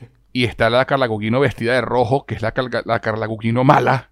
Claro, porque el elemento de la habitación roja, el rojo, Exacto. ahí exacto. lo tienes todo el rato sin darte cuenta. Y exacto. Y una de las cosas que más le dolía a Nell de todo el tema es que sus hermanos, mm, en- sobre todo en ese momento donde ella le hace crisis, la ignoran. Por una u otra razón no le contestan. Como no le siempre. contestan el tel- como siempre, ¿no? Eh, no le contestan el teléfono. La única persona que le contesta el teléfono es su papá. Es su padre, claro. Porque su padre ha visto cosas. Porque su padre sabe todo. Lo que su- el- el- y hablaremos de Hugh, porque el, el personaje de Hugh, oh por Dios. Sí, sí. Pero lo que ese señor hizo por sus hijos es para hacerle una estatua. Pero volvemos a lo mismo. Al final esto es, esto es eh, Family Matters. Esto es, hablemos las Sí. cosas en su momento, que mira luego lo que pasa. Exacto, vamos, eh, él, él- él tratando de evitar a sus hijos un, un mal, La, eh, la lía, la lía más. la lía más, ¿no? Eh, tratando de proteger a sus hijos, pues, pero es sí, eso, sí, ¿no? sí, y, parte del mensaje es ese, porque también es la idea de que la casa le, mete en la cabeza a la mamá que es que para proteger a tus hijos, mátalos para que se queden aquí en la casa y no crezcan. No, no, so- realmente eh, no, no le pongo un pero a esa solución. Otra cosa es que sea humana, pero, Exacto. pero como concepto mu- no tengo nada que decir. Claro, muchos padres dicen, ay, ojalá se quedaran así chiquitos toda la vida. Literal, ¿no? Exacto. Entonces, bueno, cuando él llega a la casa, la casa le presenta a sus hermanos pidiéndole disculpas. Claro. A Luke diciéndole, me, me recuperé, estoy curado gracias a ti. Y le muestran a su esposo muerto otra vez. Y, y todo esto es un ardid para que la casa la lleve al punto en el que se ella se, entre comillas, se suicida. Podemos hablar, Sí. ahora que estás en ese momento diciendo esta escena, de lo cringe Ajá. que es ver a Vittoria Pedretti bailando sola con el vestido de su madre. Oh, sí. Es que eso, eso es de película clásica de decir, Dios mío, qué, que me está gustando lo que estoy viendo, porque es Sí. un homenaje a las películas de fantasmas, a la persona que termina loca en esa casa encantada. Sí. Esa escena es eh, Uf, brillante, es brillante. Kiss Chef. Sí, totalmente. Además que, claro, tú en, el primer- en ese primer episodio donde ella va a la casa y, se, y, y termina muriendo, Uf, tú lo que ves es a ella bailando, como dice Paz, en el, con, con nadie. En el, en el muelle, con- en el muelle de San Blas, como la canción de Maná. Exacto, exacto. En la, en la- en la casa de San Blas. la casa derruida, abandonada, y ella bailando un vals como si tuvieran unos 15 años. Encantada. O sea, este, y luego cuando ves el episodio sobre ella, te das cuenta de que está bailando con su esposo muerto, ¿no? Mm. Y todo esto es el engaño de la casa. Entonces la mamá de niña le había prometido que le iba a regalar un, un- un collarcito, un, un relicario con, con la foto de, los, de, de ella y su hermano. Y, y, y por fin la madre le regala el relicario y se lo pone, pero lo que le está poniendo es literalmente la soga al cuello. Claro, claro. Y, y la, y la madre le dice, es hora de despertar, porque la idea de, de- que le queda a este fantasma que queda atrapado de su madre en la casa es que sus hijos están en una pesadilla y tienen que despertar para poder estar a salvo. Y estar a salvo es morirse para que se queden en la casa y no salgan nunca. Y se queden con ella, claro. Pero entonces viene la revelación de todas las revelaciones más reveladoras de las revelaciones reveladoras. Resulta y pasa que cuando eh, Nell se, se lanza guindada por la cuerda del cuello, el cuello se le parte y nos enteramos que esa, ese espectro, esa imagen de la mujer del cuello roto que ella veía desde niña, era ella misma muerta Chan, chan, eh, chan. a través del tiempo. Yo creo que no hay un twist desde que Bruce Willis siempre estuvo muerto. No hubo un twist más impresionante Ahí en una historia. tu cabeza explotando. sí, sí, sí, sí. Además que la forma en la que Flanagan lo presenta es maravillosa. Porque vemos a, es, a Nell muerta, guindada, caer como si fuera un una, una, máquina tragaperras, sí. ta, ta, ta, cayendo eh, en cada momento en que Nell se vio a sí misma. Se vio a sí hasta misma, el momento. Sí. Hasta el momento en que la ve por primera vez de niña. Ay, yo cuando escuché el momento que dije, no, no, no, no, no, no, que tú lo ves anteriormente, Eso. y dice, ¿por qué está uh -huh. diciendo no, no, no, no, no? Claro, porque, porque se está viendo a sí mismo. Está dándose cuenta que es ella misma. Esto es interestelar, pero mal. Eso. Es la cuarta dimensión. Ay. De verdad, de verdad que es un momentazo. Un momentazo en, Sí. en- en la serie que no lo ves venir, pero ni de vaina. Claro, porque tú piensas que, es hay terror. hay que- el que diga que lo vio venir, te está cayendo a coba.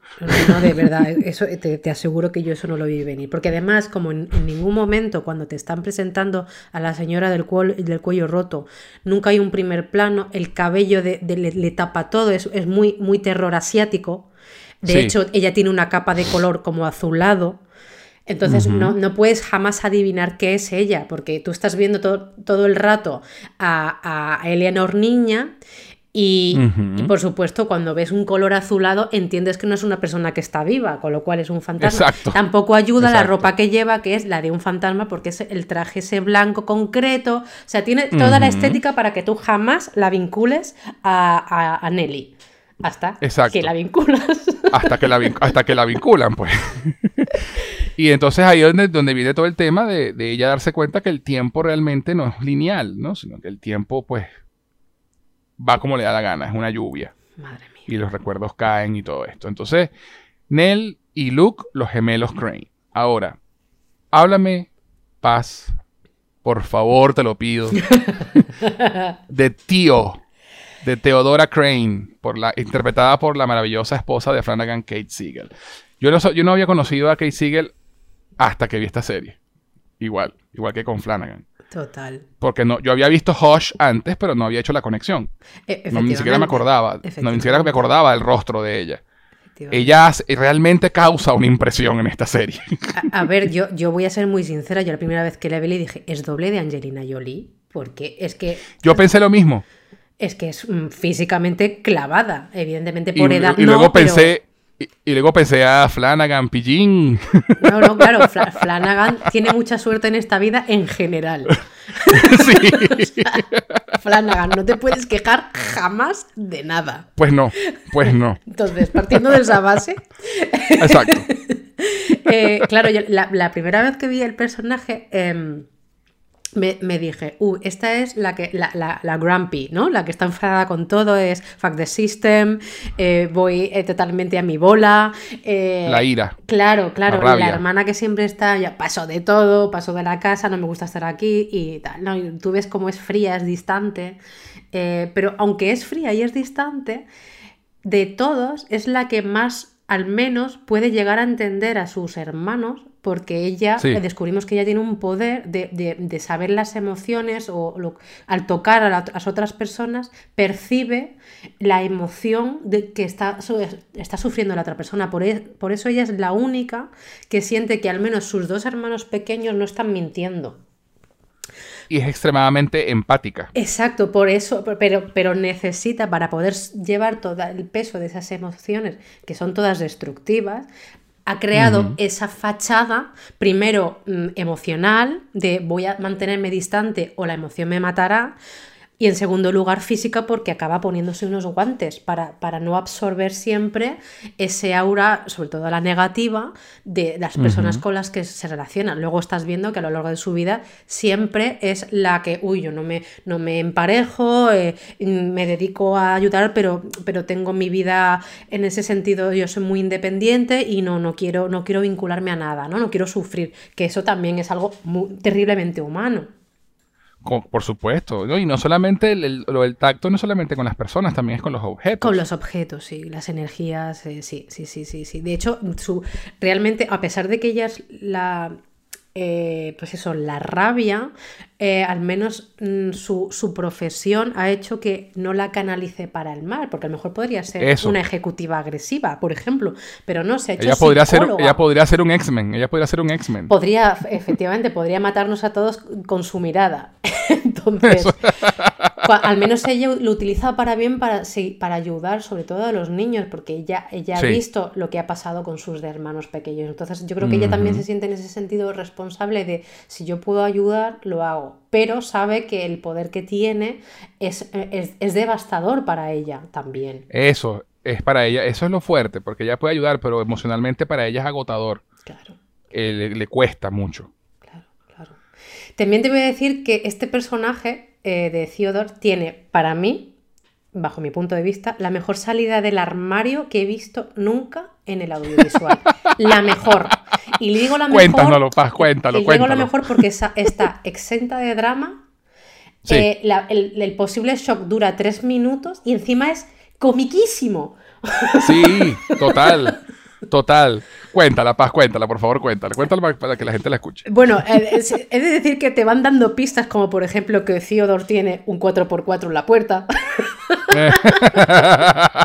y luego tú la ves en bares de mujeres, ¿no? Pero, eh, eso. Pero, pero aquí la gran salida del armario la tiene durante la boda de su hermana Nelly. Eh, se ve que, por supuesto, como ella es hermética, no le dice nada a nadie, como, no, como no se hablan entre ellos, pues, pues esos temas tampoco se tocan, ¿no? Entonces, bueno, eh, en la boda de su hermana, si no recuerdo mal, ella pues es una de las damas de honor, lógicamente. Sí y llega el brindis, ¿no? Del banquete, ¿no? Y, entonces Eleanor la está buscando porque van a hacer el brindis y no sé qué, y están buscando a otra dama de honor. Entonces, eh, si no recuerdo mal, eh, tanto Eleanor como Steven la buscan, ¿no? Suben a un primer piso de, la casa de... De la, de la, casa, sí. Porque creo que lo hacen en la casa de Shirley, me parece. Bueno, no sé en qué casa, la cosa. Es que la van buscando y eh, se dan cuenta de que hay una puerta cerrada en una de las habitaciones y dan por hecho que la dama de honor está con, un, con alguno de los invitados al, cual tampoco habían visto. Hacen como un recuento mental en plan de, pues debe estar con tal, ¿no? Entonces, sale la dama de honor eh, recolocándose el vestido como muy apurada y cuando ya están como diciendo, pues debe ser este tipo, ¿no? Cuando vuelve a salir la persona que se ha quedado dentro de esa habitación y sale, sale Theodore y se quedan los dos como... y la otra, hola, ¿qué tal? no, además comiquísimo porque el, eh, Steven le dice, ellos se van a ir cuando ven que sale, bueno, ya salió la tipa, vámonos. Y Steve le dice, no, no, quiero que ver quién es. Claro. Que vamos a ver quién es el que sale y este... Claro, y luego el remate que ya empecé a aplaudir porque fue hilarante ese momento en el que, bueno, ya bajan a donde está la, la sala donde van a hacer el brindis y empiezan a bailar, a hacer el brindis y de pronto eh, Theodore empieza a bailar con la eh, amada Noir con la que acaba de tener pues una, una en la habitación. Y vemos el momento, el momento exacto en el que Shirley se da cuenta de lo que está pasando. Los ojos de Shirley pues aumentan por cuatro.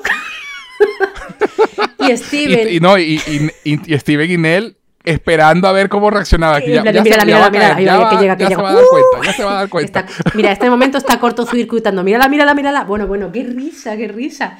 Es fantástico, es fantástico. Lo manejan demasiado bien. Sí, sí. Y Shirley lo hace. Le faltó santiguarse. No, y, los, y lo mejor de todo es que todos sus hermanos la aceptaron sin más. Sí, ya, ya, ya. Dura, dura tres minutos, ¿no? Pero la cara de Shirley en ese momento es oro. oro puro. Oro puro. Y lo mejor es, pero lo que tú dices, cuando sale de la habitación y todo se le queda viendo y, y Teo, ¿qué? sí, en plan. ¿Qué pasa? ok, un aplauso por ti, un aplauso por ti, claro, claro. no, no, una representación, una representación muy bien hecha, muy, muy bien llevada. Este, y además lo mejor de todo es que, bueno, Teo, pues como tú, como bien comenta Paz, eh, solo tiene, busca tener relaciones eh, de una noche, no, quiere involucrarse con nadie y todo esto. Y ella tiene en, en, una, uno de estos bar que va, se, se, va a casa con una chica. Y luego la chica básicamente la patea para que se vaya de la casa. Me, tengo que parar temprano mañana. Literal. Este, Ahí tienes la puerta. sí, gracias por su servicio. Muy amable. y Shirley se da cuenta, ¿no? Que la chica se va y, y, ellas dos tienen una conversación bellísima en el porche luego de eso, donde Shirley le dice, ves que parece un tipo. O sea, peor, parece un tipo de fraternidad. que la deja tirada ahí, de pobre. Y, la tira y la usa y la tira. Y Teo, yo soy un... I'm a giver, le dice ella. Yo, yo soy una... No, no, eh, eh, la, la, relación de, en ese aspecto con sus hermanos es fantástico porque es a non-issue. o sea, total, no le, total, no, no, estamos en Total, es natural y listo. Y así debe ser. Y así debe ser. Sí, sí, sí. De verdad. Teo, Teo además, además de ser eh, mi, mi, personaje favorito de la serie, porque me gusta mucho su arco, ¿no? Hmm. Me gusta mucho el, la, la, historia de ella en la serie. Sí. Este, ella tiene ella, ella y Shirley forman parte de el que probablemente, y ya hemos dicho ya dos cosas que son las mejores ever en televisión, ¿no? Este, y yo creo que esta, esta serie también tiene el mejor jump scare ever en una serie de televisión. el mejor susto de brinco, ¿no? Que es la escena cuando ya están discutiendo Theo y Shirley en el carro oh, yendo a Hill House. Y aparece Nell. ¡Ah! Entre ella, el fantasma de Nell. Mira, ese para mí es el mejor jumpscare que he visto en mi vida. Pero por lo visto el, susto fue real. En el, eh, leí por ahí. Sí. fue, fue real porque creo que eh, o debía entrar más tarde. O sea, como que ellas ya sabían cuándo entraba el grito, ¿no? Ajá. Y, y creo que se adelantó. Sí, sí, algo así fue. Por órdenes de Flanagan. sí, tiene un poco. Obviamente. Esos son los buenos directores. Total, es que además, ves, yo, yo lo, cuando la he visto ya como cinco veces y cuando llego a esa parte la detengo para ver sus caras desencajadas, sobre todo la de la de Cío, es que está, o sea, los ojos saliéndose de las cuencas. qué bueno esto. es genial, es genial. Mira, hay una historia buenísima y me, me desvío un pelo del tema, pero es que hablando de, estos directores que van a estos extremos para que los actores sean, tengan una reacción más realista. Hay una historia muy famosa del exorcista. Eh, ¿Sabes la escena final cuando después que el padre Carra se lanza por la ventana y, muere y se está muriendo, que, el, que un cura le da la extrema unción y, le, y le bendice y, y las manos le están temblando? ¿No? Como de, y te da a entender de que el tipo está muy asustado y, muy nervioso por lo que está pasando. Bueno, ese tipo no era un actor, era un cura de verdad. Ay, Dios. ¿No? Entonces, eh, y el tipo había hecho ya como tres o cuatro tomas y, el director William Friedkin, que siempre que es conocido por ser un sádico como director, este, con sus actores, él no estaba contento con, con, la, con cómo estaba haciendo la escena y trató de, explicarle cómo, el tipo no terminaba de entenderlo y, que, y, lo cuenta el mismo actor, el mismo actor slash cura, lo cuenta, ¿no? Y cuando fuimos a hacer la siguiente toma, el tipo lo que hizo fue darme un cachetón. William Friedkin le dio un coñazo en la cabeza con la mano abierta en la palma. ¡Pácata! ¡Acción! Madre mía, con el método Stanislavski se nos está yendo la cabeza. Exacto. Y entonces por eso es que le está temblando la mano, porque el tipo está en shock. y fíjate tú la interpretación que quedó espectacular. Pues. claro, no, hombre, si tenemos tortazo que, hace noche que, hizo noche en el aire el señor, pues claro. Eso. El tortazo y luego ¡acción! Ay, Dios mío.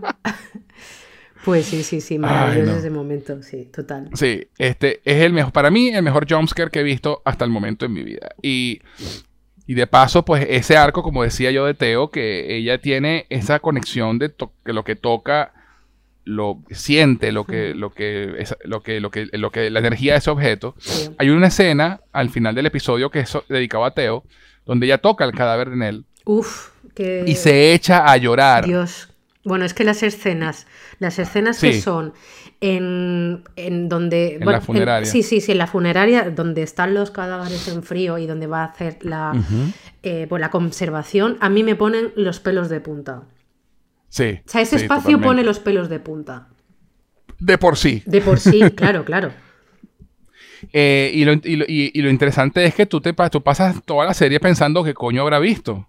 Claro, claro, claro. Y luego te enteras cuando ella le por fin explica todo. Eh, lo que la friquió de esa manera fue que no sintió nada. Y eso le dio muchísimo miedo de pensar que no había nada más allá. ¿No? Y, eso la, la, la, de una forma que, bueno, empezó a tomar. Y, y, hubo malentendido con el esposo de Shirley, por eso Shirley estaba molesta con ella. Y esa escena en la que ella, ese monólogo de, Kate Siegel, cuando ella le pide perdón a su hermana y le explica lo que, por lo que está pasando, mira, yo me derrumbé con ella. O sea, yo no puedo ver esa escena sin derrumbarme. O sea, así como que, por Dios, perdónala, Shirley. Sí, sí, sí. Bueno, es que hasta el capítulo 6 no, no se sientan a hablar. Siempre suele... A ver, esto en la vida real siempre pasa. En los peores momentos sale con perdón toda la mierda. ¿Es así? ¿Somos así? Sí, sí, sí, totalmente. Totalmente. Entonces, bueno, eh, ya hablamos de los hermanitos. Este, y quiero hablar del padre y la madre. Y cerramos, y cerramos.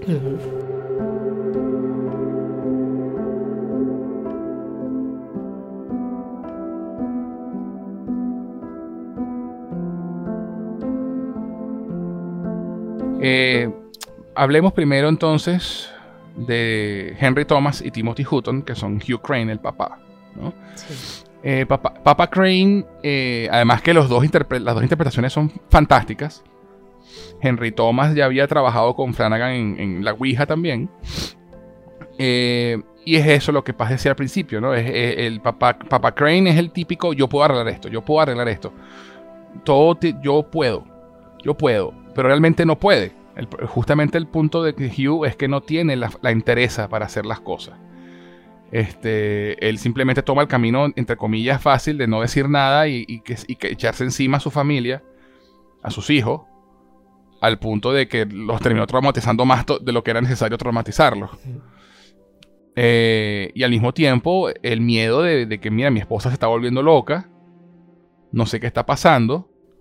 Aparte, y... aparte tú, tú, tú, te enteras a lo largo de la, de la serie que como dice el, personaje de Olivia, ¿no? De yo soy la cometa y él es la cuerda, o sea, él es la tierra y oh, ella es el aire.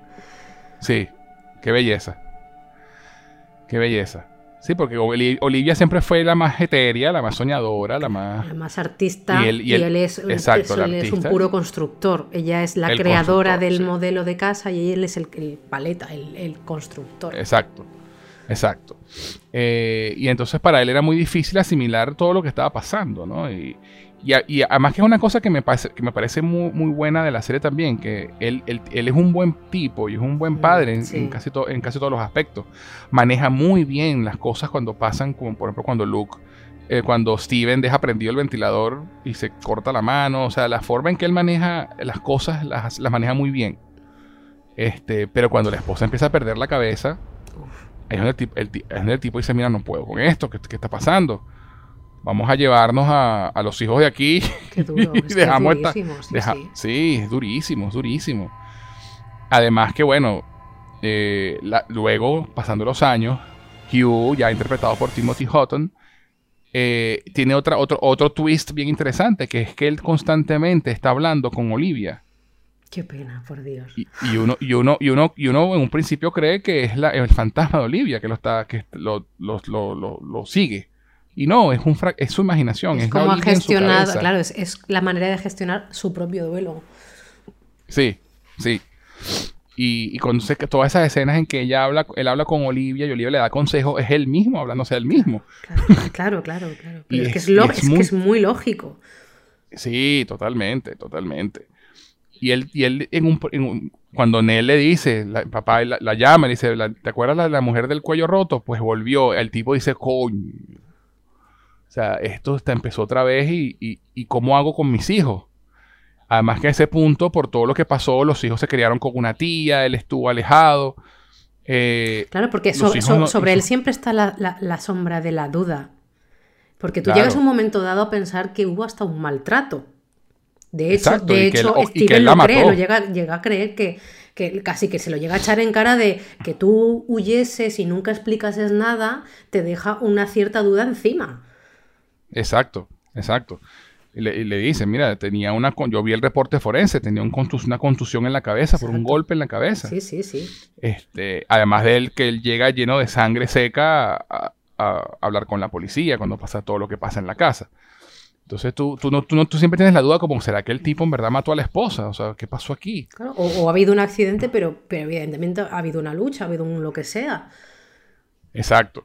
Entonces, eh, él, y él lo dice muy bonito en el capítulo final también, que yo me, yo me paré a tratar de cerrar una puerta para que ustedes niños no sufrieran y los fantasmas, los monstruos pasaron, igual. igual, sí. Eh, es, muy poético todo el diálogo, insisto. Es que al final lo que, lo que, se, lo que intuyes ¿no? a, través de esta historia, en el, lo, que, lo que están pasando eh, esos padres, es una recreación del el síndrome del nido vacío. Eso. Por supuesto, con todos los elementos fantásticos, pero es que el papel de Carla Gugino es no quiero que mis hijos crezcan, no quiero quedarme sin ellos, porque yo ya estoy entrando en la edad de mis hijos se van a ir, me voy a quedar con una casa maravillosa, pero es que mis hijos van a echar a volar, o sea, ella está entrando en la edad ya de los 40 y largos 50 y es una etapa vital por la que pasamos todos. Y sobre todo los que tienen hijos, de, que en algún momento van a echar a volar, ¿cómo les retengo? Exacto y cómo los protejo. Y cómo los protejo del mundo que siempre va a ser hostil. No quiero que ni que les roce el aire a mis hijos. Exacto. Entonces, el, sacrificio de Hugh es doble, porque es el sacrificio de, bueno, me voy a echar encima todo esto, voy a cargar yo con esta historia, con, este, con, esta verdad, para proteger la memoria de mis hijos de su madre. Eh, pues estoy dispuesto a, destruir su, su memoria sobre mí, ¿no? Pensando en que estos monstruos no iban a volver. Por eso cuando Nell lo llama para decirle que volvió la mujer del cuello roto, el tipo se desespera y dice, verga, coño, o sea, traté y por más que traté, igual la vaina salió. Total. Eh, y bueno, y, justamente eso nos lleva a hablar de Olivia. Olivia, oh Olivia. Olivia. Háblame, de Carla Gugino y Olivia, Paz. Cuéntame. Pues eh, para mí eh, ha sido también un gran descubrimiento porque yo no conocía a Carla Gugino y ahora la adoro. ¿En serio? No la conocía, no, no, no, no. Y ahora no, puedo dejar de ver cosas que haya hecho ella porque es, síntoma de calidad. Sí, sí, totalmente, eh, Me parece que hace un... Yo sí, la, yo sí la conocía. Me parece que hace un personaje terriblemente complejo, porque tú pasas de sentir totalmente dulzura por esa mujer que está llena de sueños, que entra en esa casa con muchísimas esperanzas y queriendo un futuro familiar precioso, a una persona que se va deteriorando mentalmente. Insisto, si le quitamos la capa sobrenatural, es una persona que está perdiendo la cabeza por una depresión, no lo sabemos, ¿no? Pero pero se está deteriorando mentalmente y por supuesto las migrañas no ayudan porque ese síntoma externo, o sea, vivir con una migraña tan fuerte es terrible, o sea, es, desesperante hasta para perder la cabeza y estar deprimido, eh, realmente, porque es un síntoma físico. Em, por, por eso creo que está tan bien justificado que que, ella en ese sentido mm, vaya perdiendo la cabeza porque hay una migraña que la martillea a, su máxima exponente, ¿no? Em, te da como esa cosa de, Dios mío, yo, la, llegas a entender porque, insisto, está camuflándose la idea de el síntoma del, nido vacío eh, y sabes que, que ella va a llegar un punto en que no va a ver la realidad, porque, porque, va, porque ella ahora mismo quiere a toda costa que su familia se quede en esa casa, que tú sabes que ya va a empezar a hacer cosas feas y da mucha pena, como ella, a mí me da de verdad terrible pena cómo, esa mujer se va transformando día a día, cómo empieza a tratar mal a sus hijas, cuando les grita, cuando empieza a perder la paciencia porque le duele la cabeza. Es muy triste, muy triste, muy triste. Y es que yo siento pena hasta el último momento de la serie cuando, cuando la ves hasta el fantasma, que esta conversación la he tenido eh, anteriormente contigo, de decir, la, Olivia que se queda en la casa es la, no es la Olivia que tú recuerdas del principio, es la Olivia no. que quedó traumatizada y que sigue con la idea. Es la representación de su trauma, Exacto. Entonces es muy triste para el personaje de, de Hugh, porque no se queda con la mujer que debería ser su mujer, sino con una imagen de su mujer ya un poco trastornada. Y, por eso es un muy agridulce el, final, que, el final que tiene que ser, por supuesto, ¿no? Eh, por supuesto. Pero entiendo luego la decisión de este señor de cambiar el final. sí, ya vamos, ya vamos a hablar del final. Un momentico, un momentico. Sí, sí, tranquilo, tranquilo. Simplemente lo, siembro, ¿no? Pero... Sí, porque es muy interesante lo, lo que pasó con el final lo que yo quiero agregar sobre Olivia, porque de verdad lo que Paz dijo, pues está perfecta, refleja perfectamente bien el personaje, es justamente eso, ¿no? Que, que es una mujer llena de, de, vida, de sueños, y muere en un punto en el que está trastornada. Entonces su fantasma es ese trastorno, su fantasma no es la mujer eh, soñadora. Pero lo interesante de Olivia es que eh, ella en su en su búsqueda de, eh, porque es el resto de, de, los fantasmas de la casa, ¿no? Lo que la las que lo empiezan a manipular con la idea de, mira, pero qué tal si tus hijos se quedan aquí y tienen que despertar y todo esto, el mundo allá afuera es muy horrible. Y eh, el Luke siempre hablaba de una niñita que era su amiga, ¿no? Que nadie le creía, eh, que, loco todo. que, creían que era, y nosotros, la audiencia, también pensamos que es otro fantasma más de la casa, ¿no? Porque nunca la vemos hablar, siempre la vemos por momentos. Y obviamente a nadie le cree a Luke la vaina de que, de que esa niñita existe. Y de pronto cuando esa escena terrible en la que, en la que Olivia despierta a Luke y a, y Nell de niños, vamos a tomar, tener una fiesta del té. Y, resulta que estaba durmiendo también allí en el cuarto la, esta niñita fantasma, ¿no? Eh, y, bueno, tú también vente. ¿Sabes? Como bueno, ya que estás aquí. Claro, ya hice, también, hice té para cuatro, no te preocupes. Eso, como la canción de Soda, té para tres, no, para cuatro. este, y entonces resulta que esa niñita era real. Y era la hija de los Dudley, ¿no? Que son personajes secundarios que, que interpretados por Annabeth Gish eh, y, Robert, y el gran Robert Longstreet, eh, que son los, los cuidadores de, la, casa, ¿no? Que han estado allí con sus dueños anteriores y todo esto, y que ellos siempre hablan de que tenían una hija que habían perdido y que ellos nunca iban para la casa de noche y que tenían otra hija pero que no la dejaban salir de la casa. Resulta que esta hija era la hija de estos, estos tipos, esta niñita. Y Olivia la asesina, básicamente la envenena. La, la niña bebe el té envenenado y, él queda con vaina para ratas, no para ratas, y se muere. Ella pensaba matar a sus otros dos hijos con, ese veneno. Y en ese momento llega Hugh y están dentro del cuarto de, la, de la habitación roja. Y ahí es donde Hugh la pega contra la pared y, se, ya tiene la contusión en la cabeza por el miedo, ¿no? ¿Qué estás haciendo? Sí, de apartarla de lo que está haciendo para tirarle. Y, tú, y tú ves cómo, va tomando forma todo lo que, pasa, lo que pasa esa noche. Lo que nos lleva al final de la historia. Hmm. Eh, luego del funeral de Nell, que bueno, ese episodio 6, eh, tenemos que mencionarlo rapidito.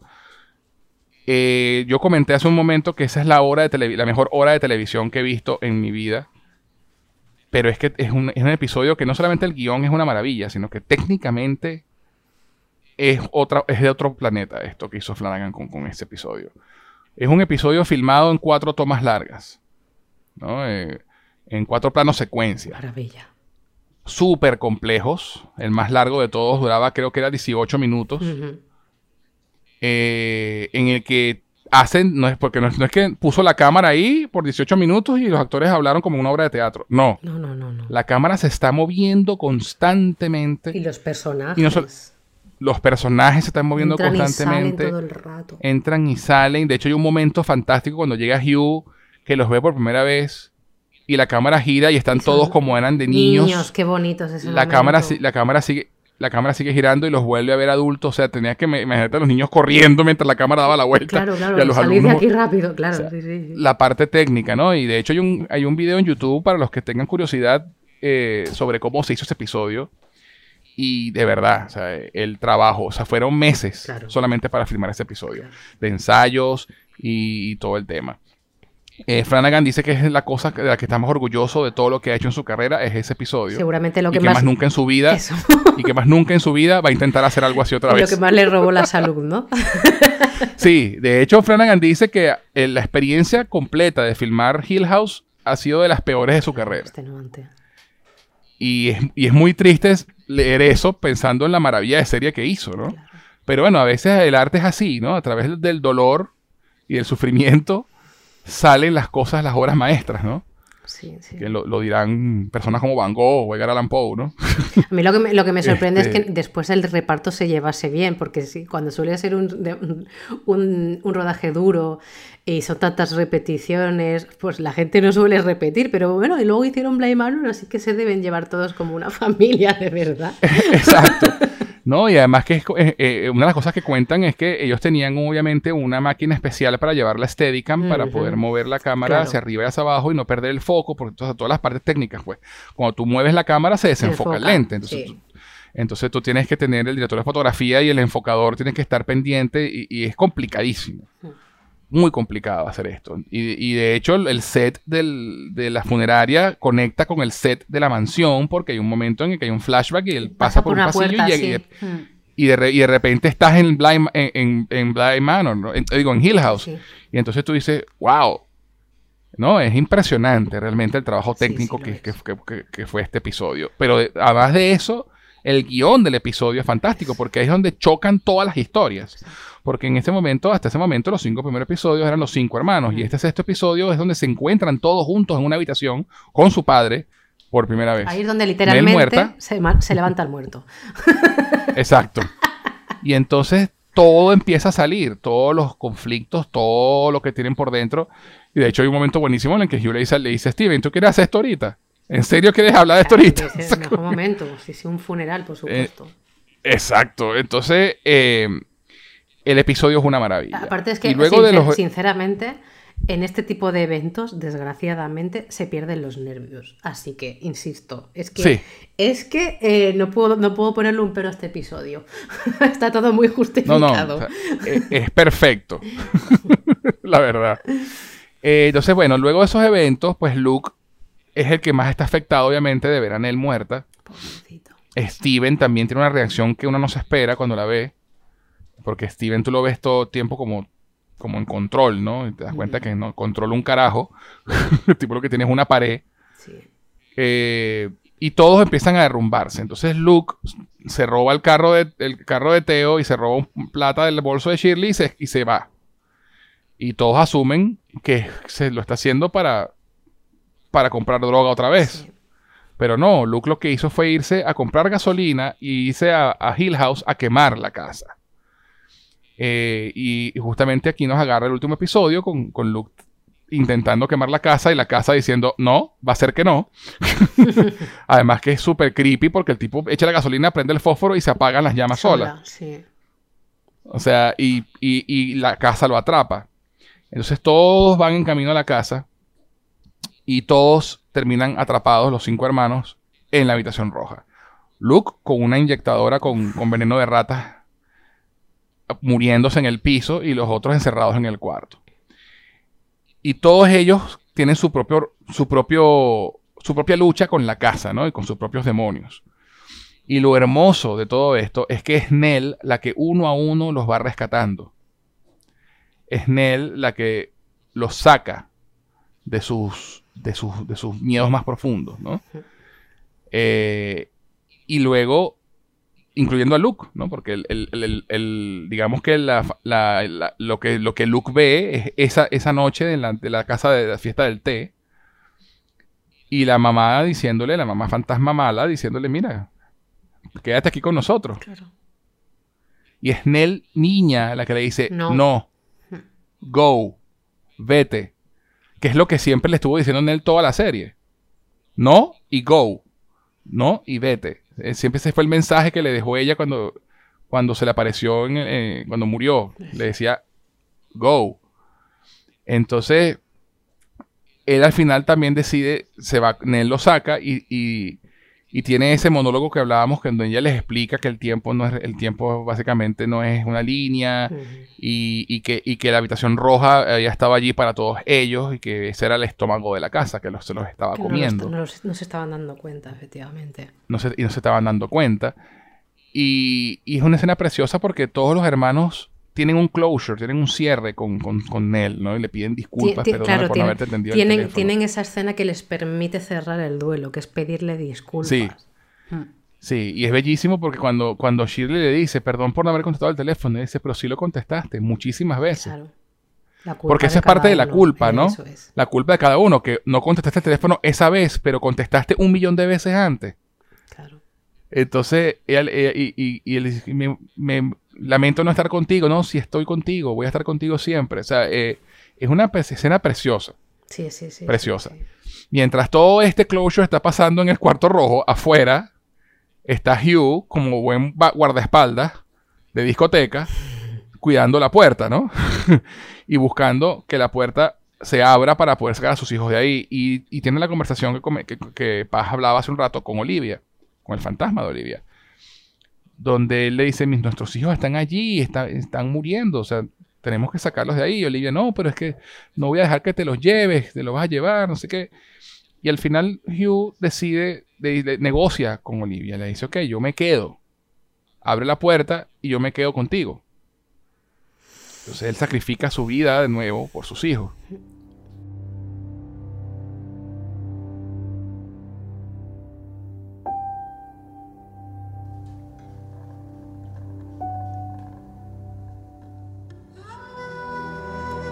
Y, y eh, sí.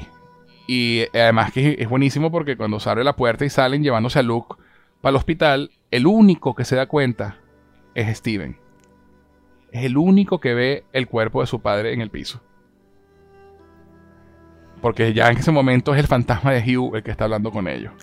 Es otro, otro twist excelente de la serie.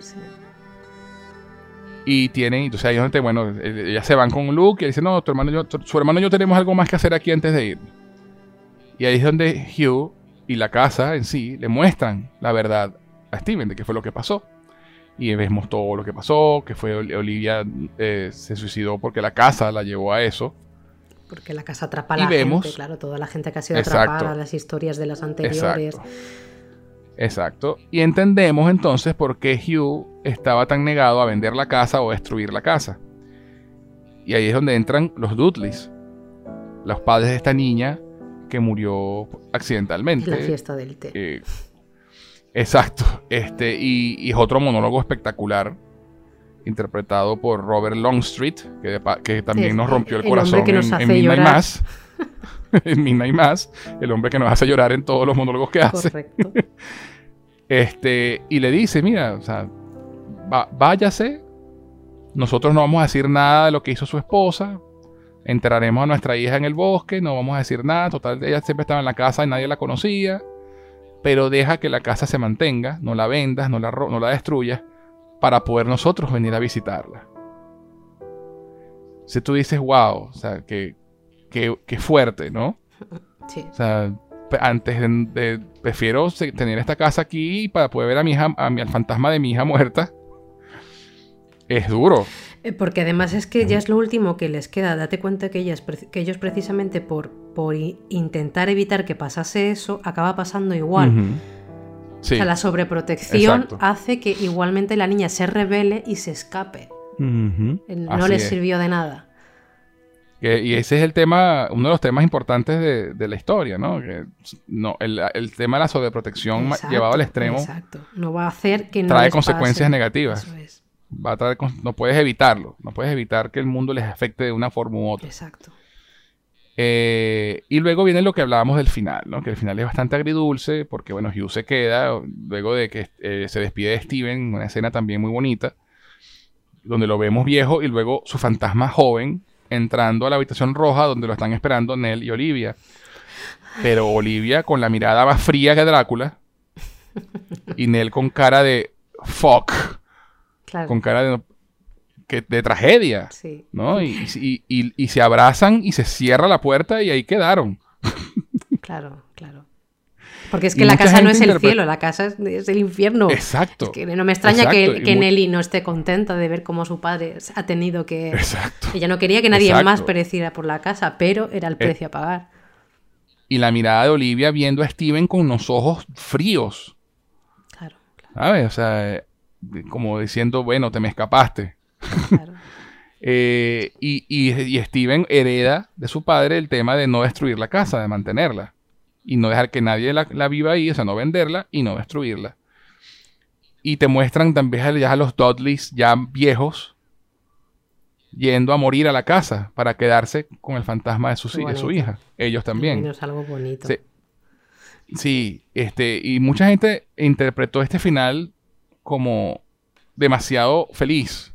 ¿no? O como que lo quieren, lo están mostrando como muy feliz para, y realmente es terrible. Yo creo que no lo es. Es como, es como si me comparas el final de. Bueno, no sé si alguien que nos esté escuchando lo ha visto, pero si alguien ve eh, Black, Mirror, eh, el, episodio San Junípero, ojo, no es, no es feliz por lo obvio. No lo es, no lo es, para nada.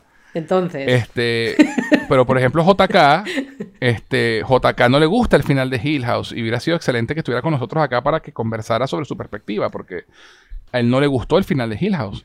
Dice que le pareció espectacular la serie hasta el final. Eh, y entonces hubiera sido muy interesante conversar con él. Él, quería estar con nosotros hoy, pero tuvo, problemas.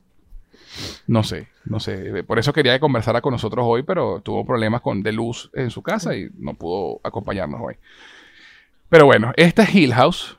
Ah, en lo que hablábamos del final. Eso. Eh, en, la, última, una de las últimas tomas de la serie vemos a la familia Crane, o por lo menos los que quedan vivos, celebrando dos años de sobriedad de Luke en, una sala, en la sala de, la casa de Steven, creo que es, y están picando una torta y todos felices. Steven con su esposa embarazada y todo el tema.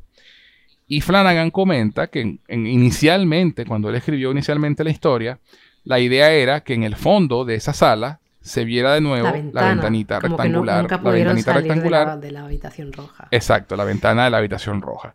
Y él comenta que la noche antes de grabar esa escena, se quedó desvelado pensando en la pobre familia Crane y todo lo que habían sufrido. Es que... Palabras textuales.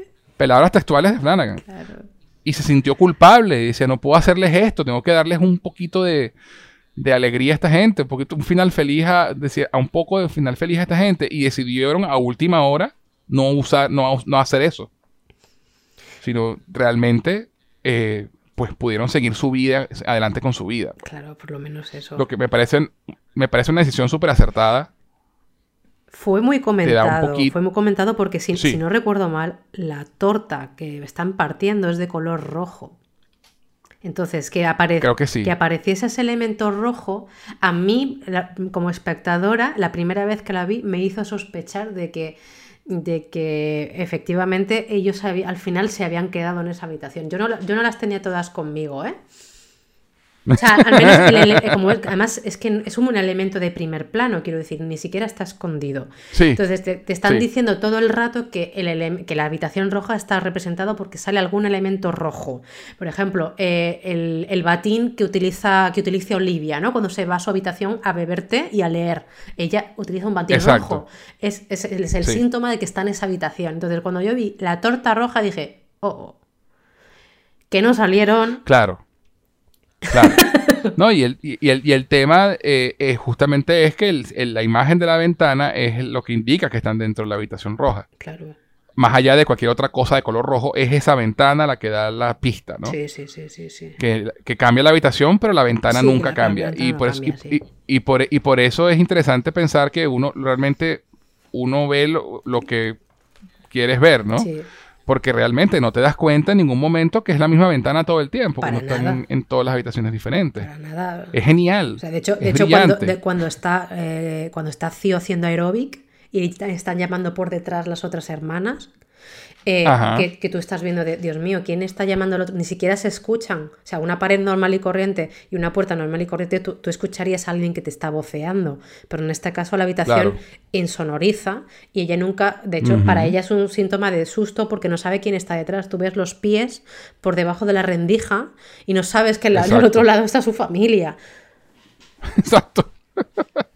Entonces, bueno, al final de cuentas, Flanagan decidió darle un final feliz a los Crane y yo lo aplaudo. Sí, yo también. Porque, ¿eh? bueno, a pesar, a, pesar, a, pesar, a pesar de que me gustan los finales oscuros como, los de, como el de Oculus, eh, mi, mi apego hacia los Crane era tan fuerte que yo necesitaba que tuvieran un respiro. Sí, es, es- es mucho lo que han pasado, porque además. eh, Sí. Es que además la, la vida de, de Eleanor es muy triste. Ella tiene muchas Sí. pérdidas. Ella tiene mala suerte, joder. Sí, coño, sí. Sí, sí, totalmente, totalmente. Entonces es un alivio saber que los Crane pues van a poder continuar sus vidas en sí. relativa felicidad. Sí, eh, Eh, todo más o menos se va incluso- solucio- solucionando en las tramas de los demás. Eso. Hmm. Y bueno, y Shirley se reconcilia con su esposo también. Sí, sa- saca el tema por Eh, fin y. Sí, sí, saca el tema de, de la, de la affair y, y se reconcilian. O sea, realmente hay un, hay un cierre Sí, de la historia. sí, sí. Entonces, bueno, hablemos ahora de Blind Manor.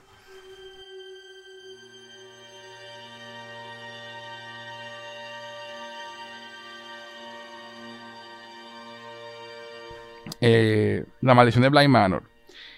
Es una serie de televisión web también estadounidense, de drama y romance gótico. Esta frase es importante.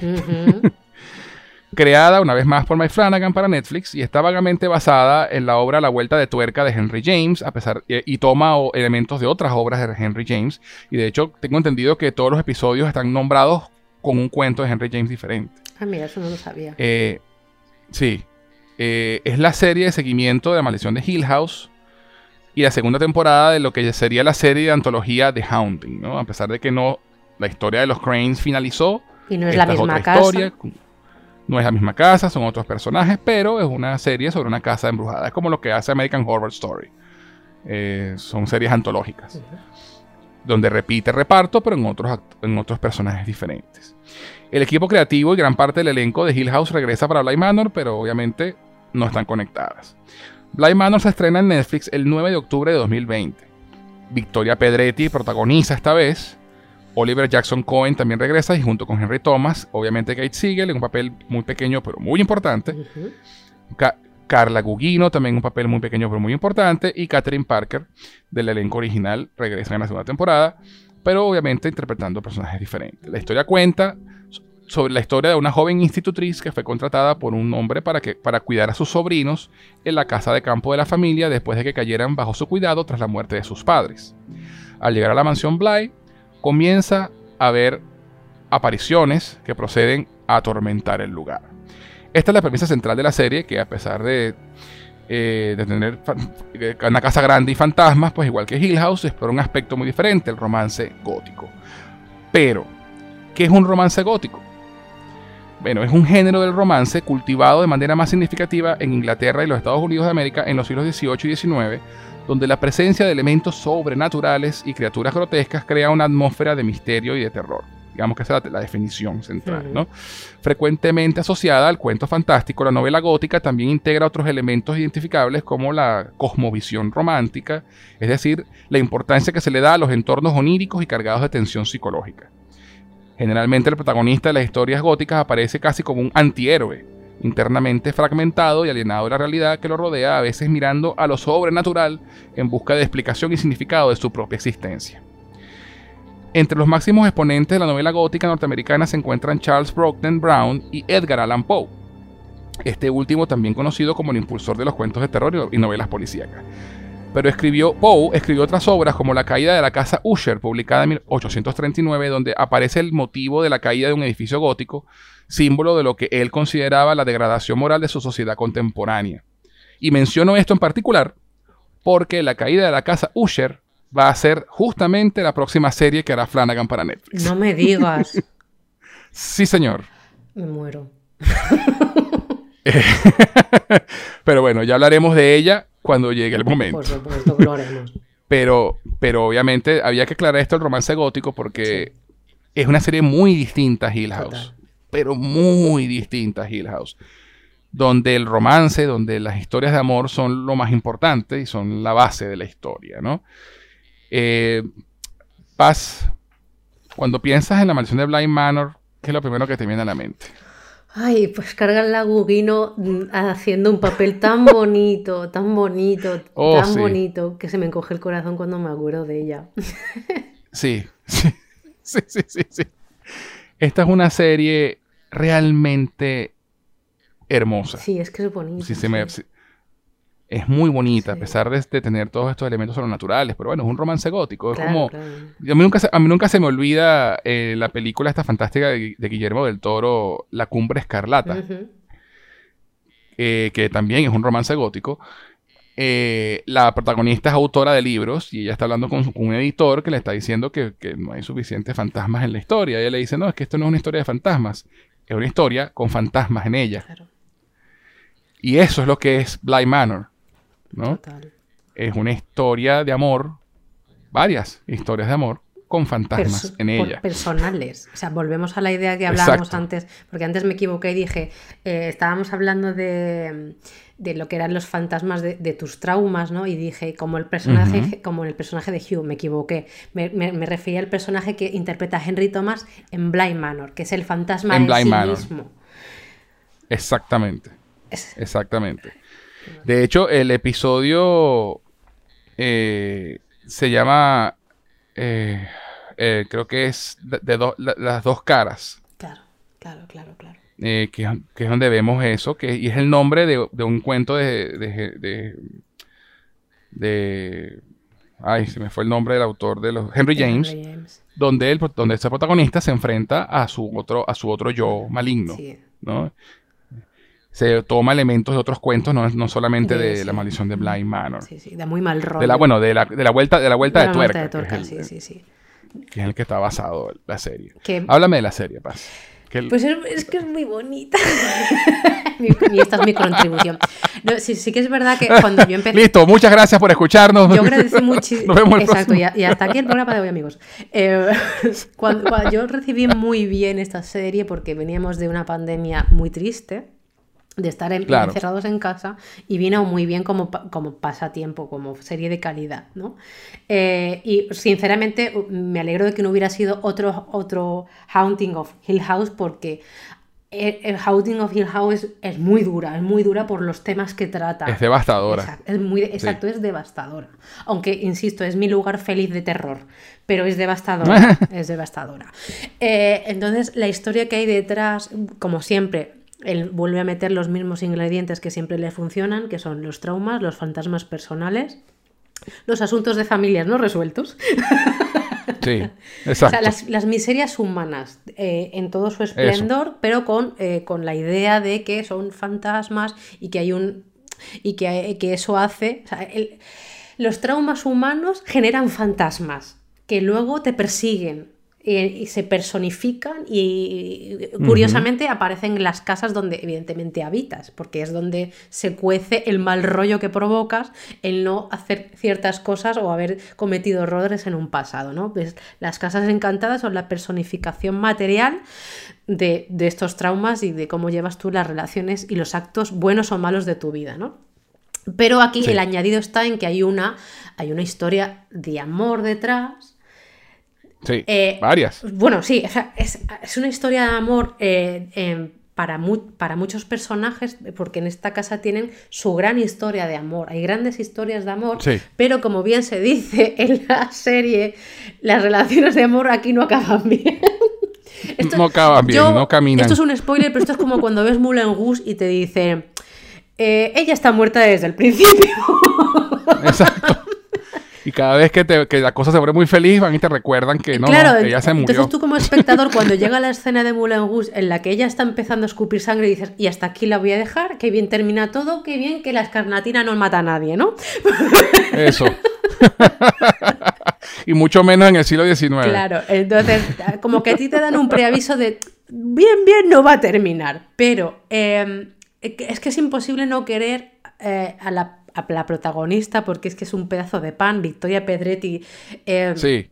Lo hace impresionante Dani. el personaje de Dani, de esa, de esa au pair eh, norteamericana, con ese choque cultural que supone, porque ella se va, eh, se va a Inglaterra, con todo el choque cultural claro. que, eso, que eso provoca. Además, en, en los años claro. 80, ni siquiera es en la actualidad. Sí, exacto. Eh, entonces es que, buah, es que cuando, cuando, cuando empieza a contar la historia, porque esto es un flashback eh, eh, contado literalmente por, por la el personaje de, de, Carla Gugino, que tú al principio no sabes quién es, es una señora que en una, que en una, que en una en un festejo de boda de una chica que se casa, empieza a contar eh, delante de un fuego una historia de fantasmas. De yo me sé una, yo me sé una. Qué curioso. Esta historia no le ha pasado a nadie que conozcamos. Esta es una historia real, que, una historia imaginaria que me estoy inventando. Mientras, ahorita. mientras tres hombres detrás y voy empiezan a, proceder toser, a contarla, ¿no? Mientras tres personas. Y voy a proceder a contarla en, con completo detalle, Claro. pero me la estoy inventando ahorita en este Claro, momento. mientras, un mientras dos señores mayores detrás empiezan a toser de no la conocemos de nada, cof, cof, cof. sí, sí, sí, tal cual. Tal cual, tal cual. Eh, entonces, la, la historia de esa, de esa chica, de cómo llega, de por qué llega a Londres, que viene también mm, huyendo, que tú todavía no lo sabes, de un trauma, de algo muy gordo que le acaba de pasar. Porque ella tiene, Sí. ella arrastra un, eh, un, bueno, un secreto que le pesa muchísimo y el cual provoca ese trauma en su vida, ¿no? Y huyendo, porque lo que hace es huir, en plan de patada, patada al balón hacia adelante y que Dios nos abra una ventana. Y que sea lo que, y que sea lo que Dios quiera. Es, huye, porque eso es una huida hacia, hacia la otra parte del planeta, eh, para empezar Eso. de cero. Y eh, bueno, pues el primer trabajo que encuentra es de niñera de la casa de los. eh, de- bueno, en Bly Manor, ¿no? Sí. Y. De los, de los, eh, ¿cuál es el apellido de ellos? Tratando de acordarme el nombre. no rec- Eh, es que claro, como es Bly, no, no sé. Wingrave, Wingrave, Wingrave, sí, Wingrave, Wingrave. Sí, sí, sí. Eh, eh, entonces, esa, esa ing- ingenuidad con, con la que ella llega a la ciudad y a la vez esa- esas ganas, eh, considero que siendo Victoria Pedretti joven, eh, hace un retrato de alguien de un, po- un poquito más joven que, que su que, que su persona, evidentemente, porque vamos a poner que el personaje de, de Dani, que puede tener 18, 19, 20 años como mucho, no, no creo que pueda tener cuando más. mucho. Exacto. Y ella que tiene 25, o sea, hola. Sí, exacto. Es como brillante. Pero- sí, sí, sí lo es, sí lo es. Además que, bueno, Henry Thomas aquí interpreta al tío de los niños que tienen que cuidar. También un papel completamente diferente a- a- al de Hill House, en el que lo oímos hablar con acento británico. Sí. si la vemos en idioma original. Este, además que hay una, hay toda una para, hay todo un desfile de acentos en esta serie. Sí, sí, sí. Eh, Oliver Jackson Cohen habla con un acento escocés. Este, como dijimos, Henry Thomas habla con un acento británico muy bien logrado, según algunos británicos que he escuchado que han dicho que hace un muy, muy buen trabajo. Y, y bueno, Da- Dani llega a esta casa a cuidar a estos dos niños que se ven muy precoces para su edad. Y también un par de actorazos, los dos niñitos, Eh, por sí, Dios. sí. Tam- eh, eh, vuelvo a repetir, ¿qué les habrán dicho para que no se asusten por lo que tienen que hacer? Sí, yo me imagino que eso debe ser una combinación de, de la actitud y el ambiente en el set y sus padres, pues. Uf, o sea, el trabajo con niños es complicado. ¿eh? El terror con Sí, niños. sí, es muy fuerte. Interesante. Sí. Y sobre todo en terror, porque conseguir a niños tan buenos actores no es fácil. No, no, no. De hecho, en la mayoría de las veces tienden a ser malazos Bueno, es que el que como actores. los dos, pero el que el que hace de, de Oliver Child, el personaje del, de, de Oliver Jackson, Sí. es Sí, sí, sí, impresionante el cambio físico, la actitud, es que es igual. Sí, eh, me puso llegó un punto que me ponía nerviosa y yo en plan de Dios mío, es que lo está haciendo tan tremendamente bien que me, que me está dando repelo, claro, que es lo que tiene que dar, porque cuando ese niño se acerca a, hacerle con el, la mano en el pelo a Dani... A pasarle el cabello, sí. Sí, sí, sí, sí, sí. Kason Kelly se llama el niño. niño, qué Miles. Miles, qué buen actor. Sí, además que, claro, pues además que esta, película presenta también una cantidad de conceptos sobre los fantasmas eh, y tiene su propio, sus propias reglas, ¿no? Mm. Sobre los fantasmas y cómo funcionan y... De nuevo la casa viene sin instrucciones. exacto, exacto. Eh, y, maneja un concepto súper interesante que es que los fantasmas pueden poseer a, los mortales, ¿no? Y que cuando los fantasmas poseen a, las personas, estas personas quedan como atrapadas en un loop, en un, en un bucle una soñación. de un recuerdo, una soñación de un recuerdo que para ellos sea importante de alguna u otra forma, ¿no? Eh, pues, pero la, cuestión es que yo tengo, no, er, em, corrígeme si me equivoco, pero es al azar, ¿no? Sí. No es que la persona elige qué recuerdo, sino es algo que, lo, que, tienen, que tienen muy presente en la cabeza, es algo que lo... Sí, sí. Como que los, entonces, al, para algunos es un recuerdo positivo y para otros no. Es un bucle malo, sí. es un bucle malo. Entonces, es, interesante porque en esta, en, esta, en esta serie en particular, a diferencia de Hill House, podría decirse que hay fantasmas malos, hay villanos, por decirlo de, cierta forma. En Blind Manor no es el caso, ¿no? todos los fantasmas que hacen cosas malas tienen algo atrás, no tienen viene por algo, viene, les viene por, algún trauma, les viene por alguna cuestión. y tienen, y son, y tienen capas. Hmm. ¿No? Este, por el, personaje de Peter Quint, que es el de Oliver Jackson Cohen, por ejemplo, que era el, antiguo asistente de, Henry Wingrave, que se enamora de la au pair anterior, que se suicidó en, en, el lago de la casa y por eso es que tienen que contratar una nueva que esa escena es buenísima cuando, se, cuando tienen la entrevista, que es un fracaso, y se consiguen en el bar y ella se le acerca así con un trago, que vamos a hablar, vamos a hablar aquí tú y yo. Claro. Y, y, ella le dice, ¿cuál es el catch? ¿no? Porque, ay, qué bonito todo, un buen sueldo, vivo allí, qué chévere, pero ¿dónde está la trampa? Bueno, la trampa está en que la anterior niñera se suicidó en la ah, casa. bueno, pues. bueno. en misteriosas circunstancias. minucias, minucias. sí, sí. Gracias por comentarlo. Gracias por comentarlo. Entonces, entonces, claro, te, enteras que esa, esa, anterior au pair había tenido una relación sentimental con Peter Quinn, que era el asistente del tío de los chicos. Y, y, ambos murieron. Pero es el fantasma de Peter el que ves todo el tiempo al principio de la serie, ¿no? Y tú ves, ah, alguien está ahí. De hecho, al principio tú piensas que Peter eh, se, se fue. Exacto, que se fue y, que pronto está volviendo y, va a empezar a asesinar gente o alguna cosa extraña, ¿no? Se aparece de una forma muy, muy creepy. muy creepy. Muy creepy, muy creepy. Y entonces tú te, vas dando cuenta que a medida que exploras la serie, que estas relaciones entre estos personajes tienen siempre que ver con el amor, ¿no? Incluyendo el trauma del que viene Dani, que es súper fuerte. Eh, la historia también de, de Hannah. Hannah, por favor, qué maravilla de actriz. Que es el, ama, de. Eh, sí, bueno, los dos, es que Raúl Coley también es para darle un Oscar. Oh, sí, Raúl Coley, que es el, el sheriff en Hill House, en, en Midnight Mass, que también se roba el show. Madre mía. Es, eh, Raúl Coley, Owen Sharma, se llama el personaje. Owen es el, es el tipo más dulce del mundo. Sí, sí, sí, por favor. sí, sí. Es el cocinero de la mansión.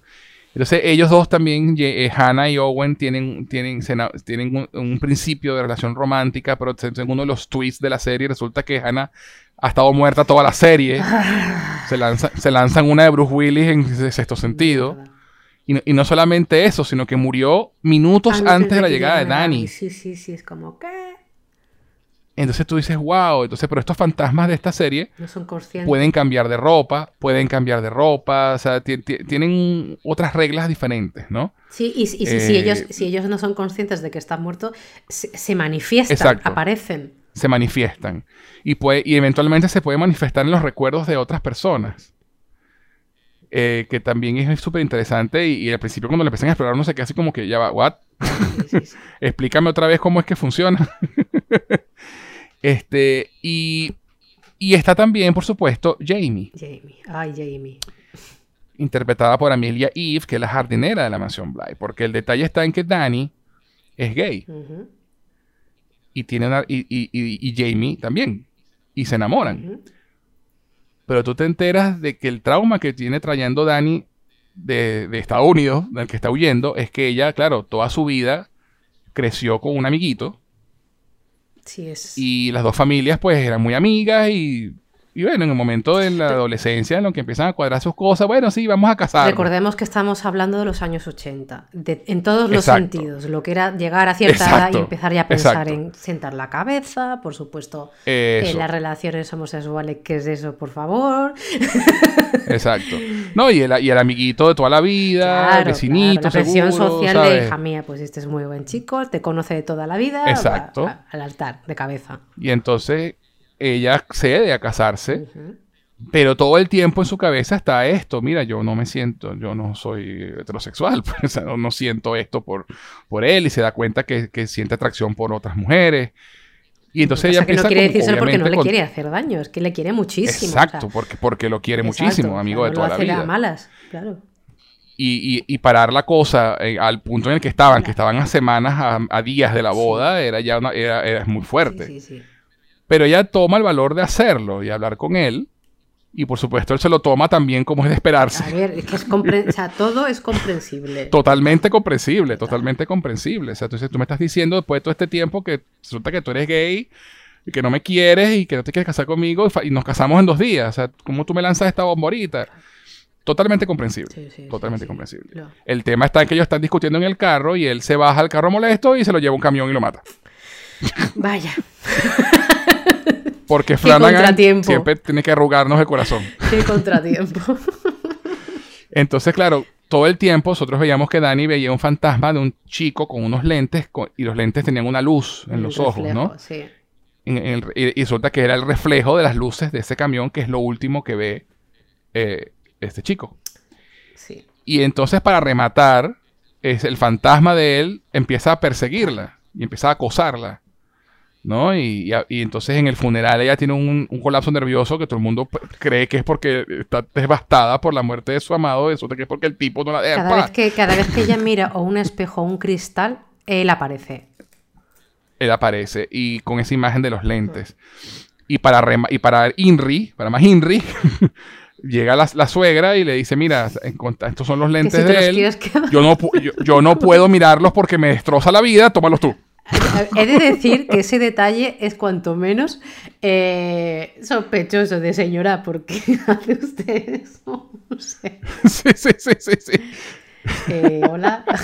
Entonces, ella, ella tiene, ella se va a Londres huyendo de todo esto. Claro, menuda vida. Y escapando de todo esto. Y, y, por supuesto, como buen traumatizado, se lleva los lentes del tipo en un estuchito. Claro, porque es que, es que la, pobre, es que además, es que... Es la culpa. Primero que la culpa, segundo que es que es una niña, es que los dos son niños en ese momento. Entonces, ella es que es tan, es tan buenecita que es como, pues, me siento mal si, si, si rechazo estas gafas.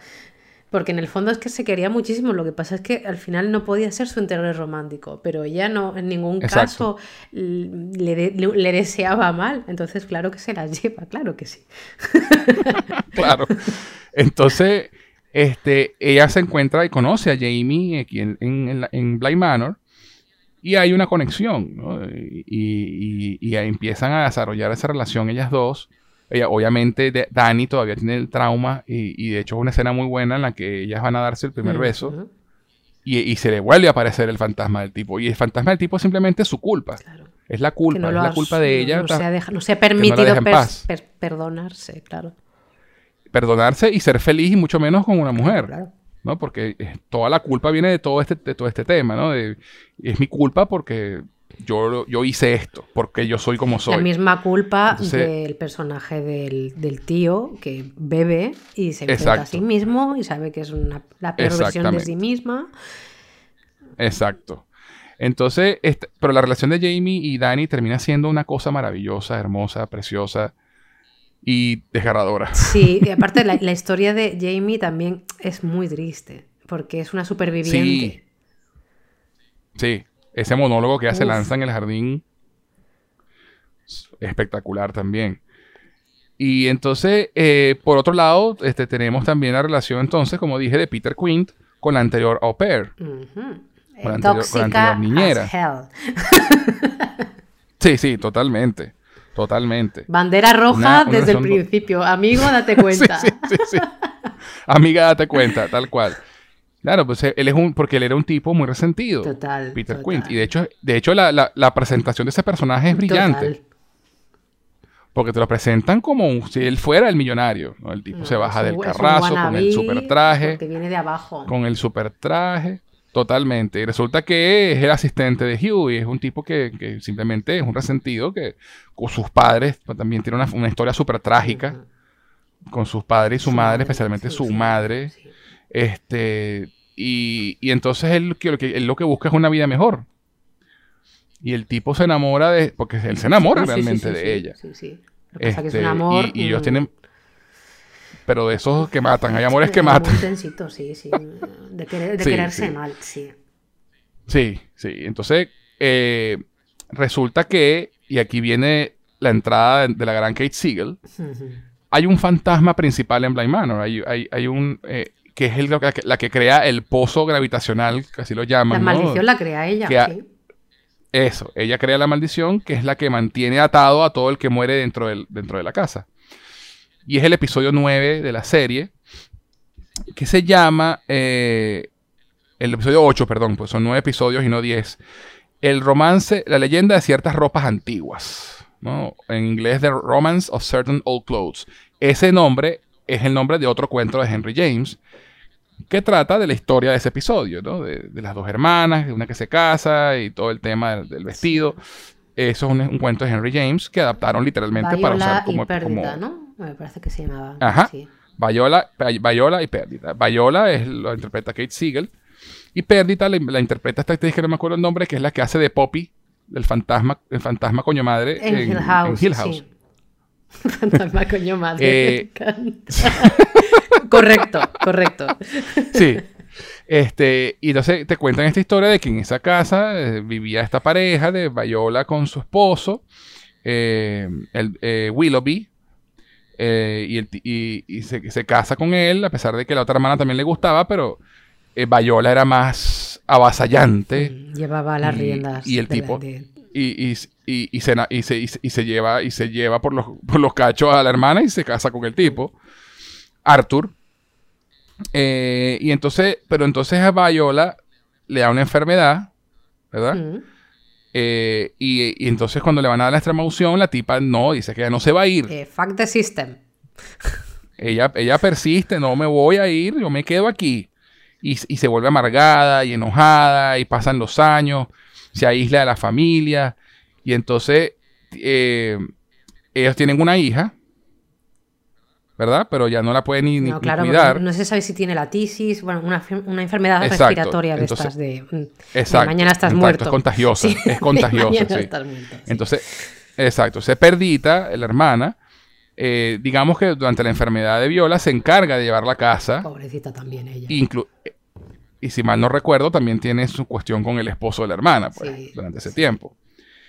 Este, y, y la hermana, y, y la tipa perdita termina desesperada porque la hermana no termina de morir. que, es- que- que es también comprensible. este, porque quiere quedarse con todo ya, porque siente que se le debe, porque la hermana siempre le ha quitado todo y tiene su resentimiento con su hermana.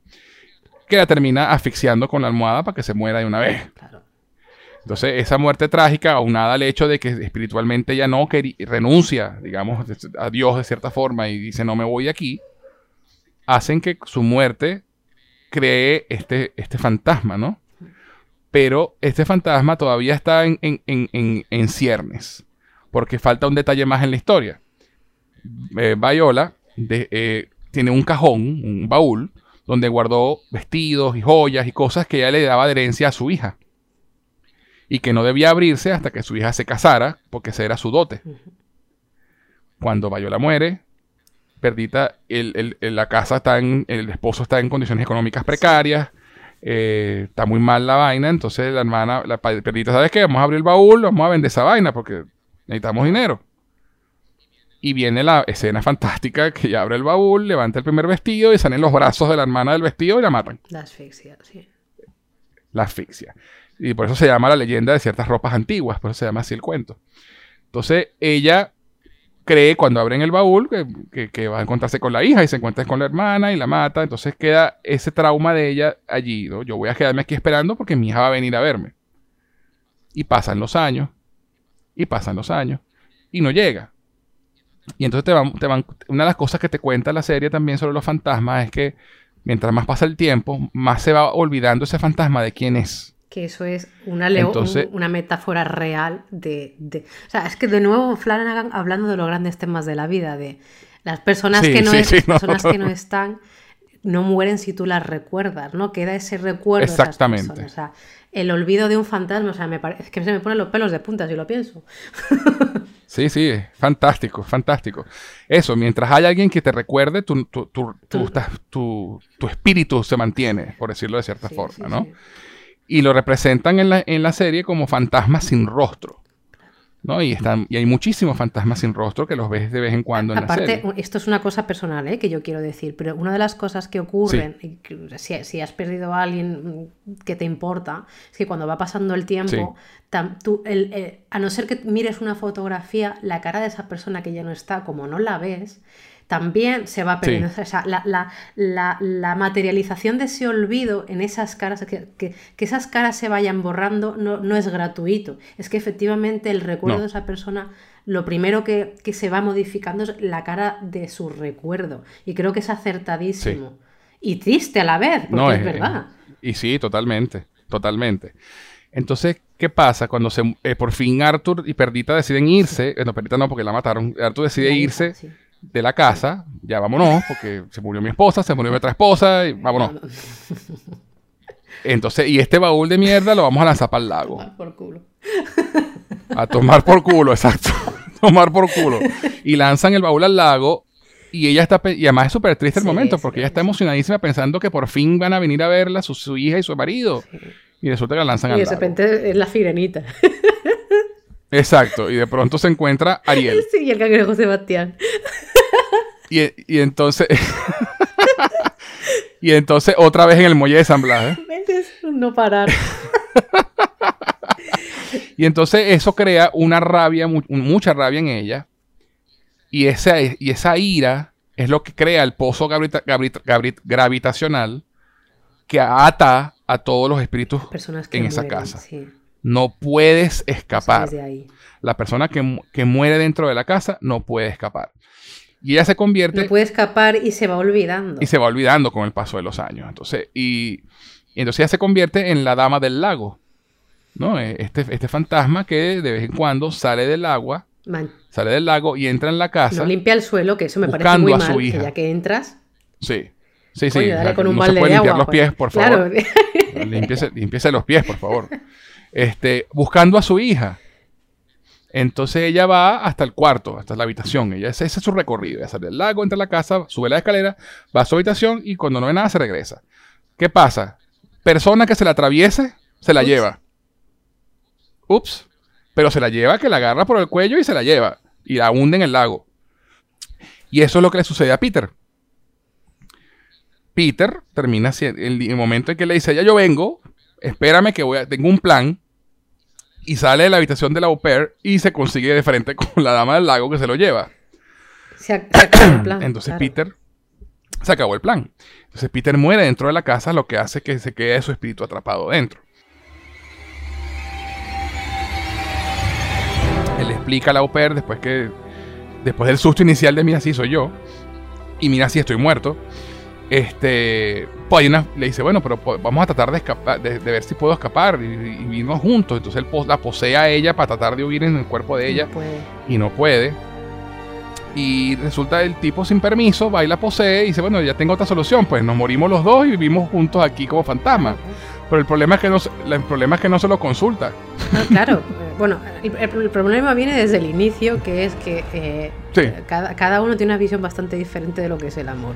Pero partiendo, partiendo de eso, em, aunque sí que es verdad que ellos es, mm, se gustan porque al final son dos personas que quieren incansablemente cambiar su futuro, porque ella acepta ese trabajo de mierda, porque ella quiere medrar en la abogacía, si no recuerdo mal, quiere trabajar en el bufete donde trabaja el propietario, y él, lo, nota en cuanto la ve de tú, tú eres como yo, tú, tú eres una persona que tiene las ideas muy claras, mm, ambiciosa. ambiciosa. Sí, pero sí que es verdad que mientras la ambición de ella está manejada de una forma eh, medianamente coherente, él no tiene límite. De hecho, él, él, antes de fallecer, el plan es irse con, todo el dinero que pueda porque les ha estado robando, le ha estado robando el propietario. Exactamente. Es un ladrón. El plan era, yo te, yo te voy a buscar y cuando tenga a buscar nos vamos. Nos vamos con todo lo que pueda, con esta collar que vale no sé cuántas libras, que además eh, él empieza robando cosas materiales de esa casa, se bebe el vino caro de la bodega. Hola, ¿qué tal? Entonces, eh, luego él ya empieza a tener un comportamiento violento con ella cuando ella le, intenta parar los pies. Sí. Ya estás viendo ciertas cositas, de hecho, todos lo ven, pero evidentemente no, intervienen. Eh, de nuevo, el amiga, date cuenta. Amiga, date cuenta. De hecho, de hecho la jardinera, él es tan perverso que destroza las flores de la jardinera, las rosas, porque sabe que que ella detesta que toquen sin permiso lo que ella está cuidando. Y las rosas que le lleva a ella cuando se la está, digamos, la, está intentando filtrar con ella, ah, lo hace destrozando el jardín de rosas de, Jamie. Exacto. O sea, que es de un dañino. O sea, él consigue sus objetivos a base de utilizar a los demás en plan dañino. Exactamente. Entonces él muere y, perdón, él, posee el cuerpo de, la, chica, de la au pair, y la ahoga en el lago. Y por eso es que los demás creyeron que se suicidó. Entonces, como ese plan obviamente no funcionó, porque obviamente la chica no quedó muy contenta con la idea. pero no podía devolverlo ya. no tenía ticket ya no podían hacer nada. Eso, ¿no? eso, había perdido la factura. Este, entonces pasan al plan C, ¿no? Y y convence a, su este Peter convence a, esta chica de bueno vamos a poseer a los niños y viviremos dentro de los niños y creceremos allí pero vamos a estar juntos y podremos escaparnos de la casa en algún momento. Y por eso es que en ciertos momentos de la serie los niños actúan diferente. Especialmente Miles porque Miles es el que posee a Peter y entre otras cosas que Peter hace poseído por Miles es matar a Hannah. Sí. Porque Ana descubre, se empieza a dar cuenta de lo que está pasando. Y la tira para abajo por, un pozo. y, y, es impresionante porque, claro, como Peter está tan frustrado y está tan enojado, cuando posee a Miles empieza a hacer cosas raras. ¿No? Y, empieza como a, ser un poco sádico con, el tema de que es un niño, ¿no? y, a friquear a los demás y, todo esto.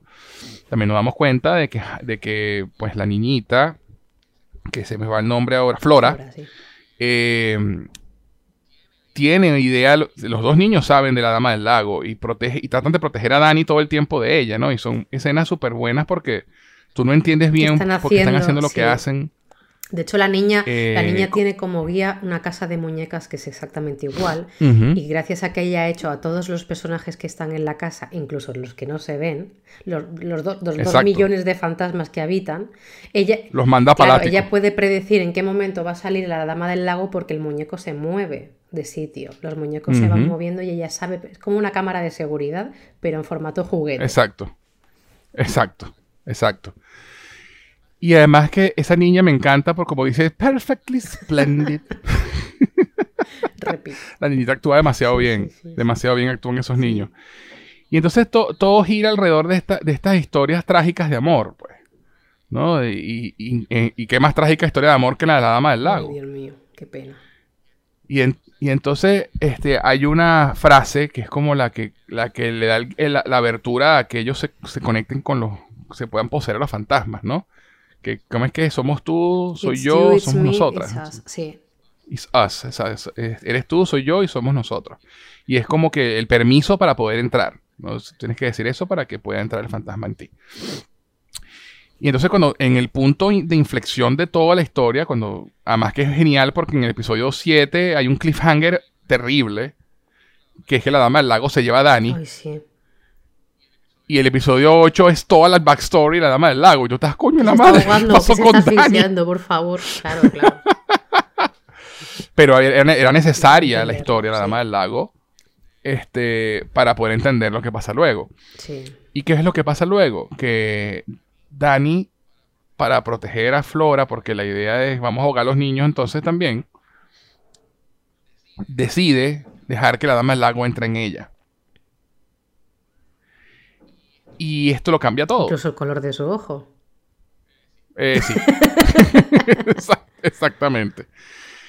Entonces, ¿qué pasa entonces? Paz, cuenta, cuéntanos. Pues una parte muy triste, muy triste, muy triste, porque sabes que en algún momento esa dama del lago querrá volver a casa.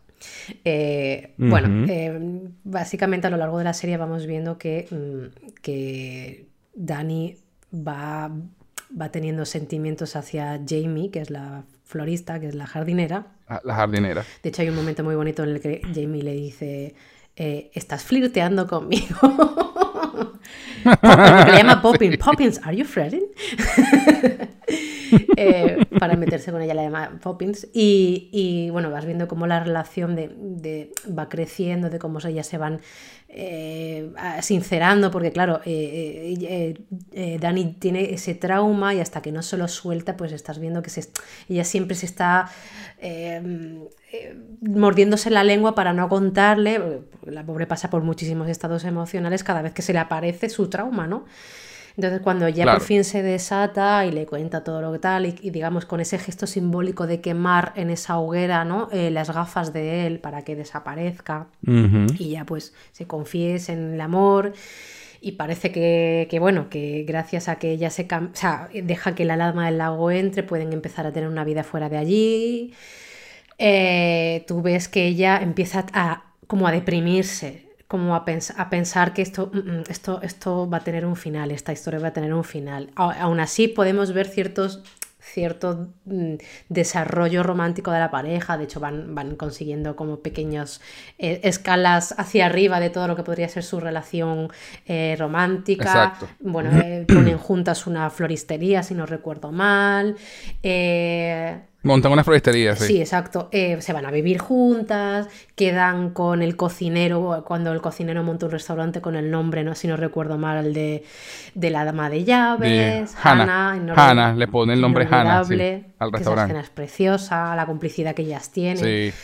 Pero cuando ya, bueno, ya vas viendo que no se pueden casar, evidentemente, pero ahí viene un detalle muy bonito que me he dado cuenta la última vez que he visto, he revisionado esta serie, y es que hay un momento en el que ya están en casa, llega, si no recuerdo mal, llega eh, Dani con una planta en mal estado y le dice a Jamie que la revise porque está podrida, ¿no? Y cuando Jamie la saca del, del tiesto, ve un anillo y es que le acaba de dar un anillo, bueno, evidentemente es de pedida, pero no pueden casarse, pero es como un anillo de compromiso. Bueno, pues ese anillo que le regala, oh my god, qué cosa más bonita.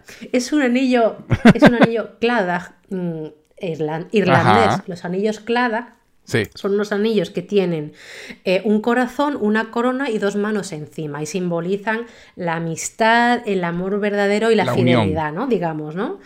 Y, entonces, según cómo tú lleves ese anillo, significa una cosa u otra. Si llevas, por ejemplo, me parece sí que la corona hacia abajo significa que estás enamorado, pero si la llevas hacia arriba, hacia afuera, estás comprometido. Entonces, ese anillo tiene mucho significado porque ellas no se pueden casar legalmente, pero es como eh, casarse para ellas, ¿no? Entonces es como que, me di cuenta que el anillo era muy especial, que tenía mucho significado y más viniendo de una persona que es, bueno, británica, ¿no? Que al final ese anillo allí pues es muy conocido. Eh, entonces ya cuando consiguen ese life goal dices, mierda, ahora es como cuando, cuando todo te va bien en la vida y dices, hmm, hace mucho que no me pasa algo malo, ¿no? Pues ahí viene, ahí viene el guantazo. Exacto. o sea, que esa, es la, ley de, contar historias de Joss eh, Whedon. claro. Buffy Happy, eh, Buffy Happy, Show claro, Cuando, exacto, cuando Buffy llega a casa, abre la puerta y mamá, exacto. Eh, ya sabes que a partir de ahí todo para abajo. en ese momento ya ella empieza, o sea, Dani empieza como a tener ya bajones importantes de ánimo, empieza a buscar su reflejo en el agua, empieza a hacer, hacer cosas erráticas. Eh, de hecho, creo que tiene hasta un paralelismo a Hill House, que es cuando el personaje de Carla Gugino intenta matar a su marido, ¿no? Encima de la cama, ¿no? Sí. para mí fue un paralelismo en plan de, oh, oh, cucu, otra vez. Exacto. Exacto, ya se despierta de, un, sueño y se da cuenta que está a punto de asfixiar a, Jamie, porque está con las manos cerca del cuello de Jamie. entonces ahí te estás dando cuenta de que el personaje de Viola está reclamando regresar, que eso no va a ser para siempre. Claro. Eh, sí, porque esa rabia, esa rabia, esa ira de, ese personaje, pues iba a salir. Claro, ha contenido todo lo posible, pero, pero o sea, de verdad es que, por favor, necesito que alguien le dé un papel bonito a Victoria Pedretti en el que acabe todo bien. Vale, este es mi mensaje, ¿vale? Por favor. Güey, ya, con su propio meme, güey, ya. Eh, Exacto. Eh, entonces, claro, ya. Eh, el amor con el que soporta y digo soportar porque si volvemos de nuevo lo mismo, si quitamos los, elementos sobrenaturales, el personaje de Dani es una persona depresiva, el amor con el que soporta y lleva la relación el personaje de Jamie es para quitarse el sombrero. Sí, totalmente. De apoyo totalmente. total. En ningún momento la está presionando, le, se pone de mal humor. O sea, es que es, por favor, por favor. Pero. Amor puro y de verdad. Incondicional. Del, e incondicional. Eh, entonces duele mucho cuando sabes que ella va a terminar.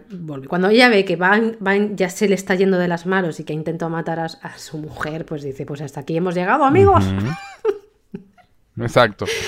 Sí, era una crónica de una muerte anunciada, como la novela. Total, ahí es cuando va a morir eh. Nicole Kidman y lo sabes. Por mucho que pares el DVD. eso, eso, eso. Y entonces Dani decide regresar a Hill House, ¿no? Claro. Regresa al lago y y se ahoga en el lago. Exacto. Este, una cosa interesante es, y antes de volver al cierre con, esta historia, es que te das cuenta entonces que la boda en la que está Carla Gugino es la boda de Flora. Exacto. Y es Flora adulta, ¿no?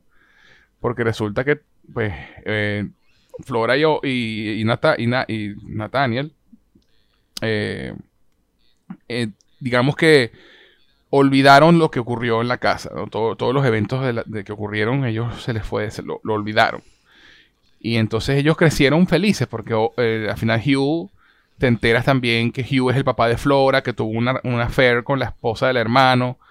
Y de ahí viene la culpa de no querer ni ver a los niños, sino contratar una, una, una, au pair. y, la culpa mm. es ese, ese, ese fantasma mm. porque era la esposa de su mm. hermano. Pues. Y su hermano se entera, se entera de del, tema.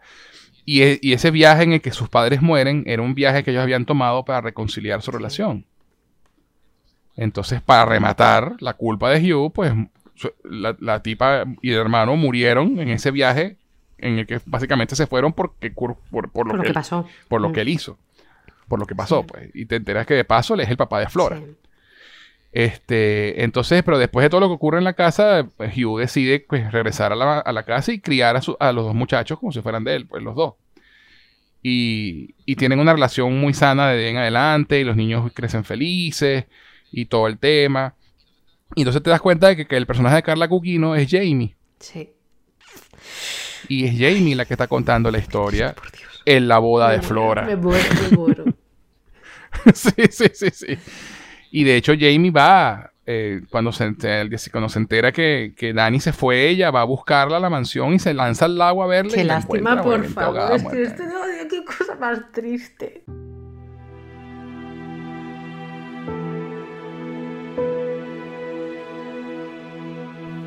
No, no, es, terrible, es terrible. cuando empieza, cuando empieza a gritar de por favor, llévame a mí, o sea, es que me muero, me muero de verdad, qué triste. Sí, no, y, y, te cuentan, incluso Jamie cuenta, pues, y consideró quedarme, consideré quedarme con ella allá abajo. Claro, claro, o sea, por todas, ya, por todas, sí, sí, sí, sí.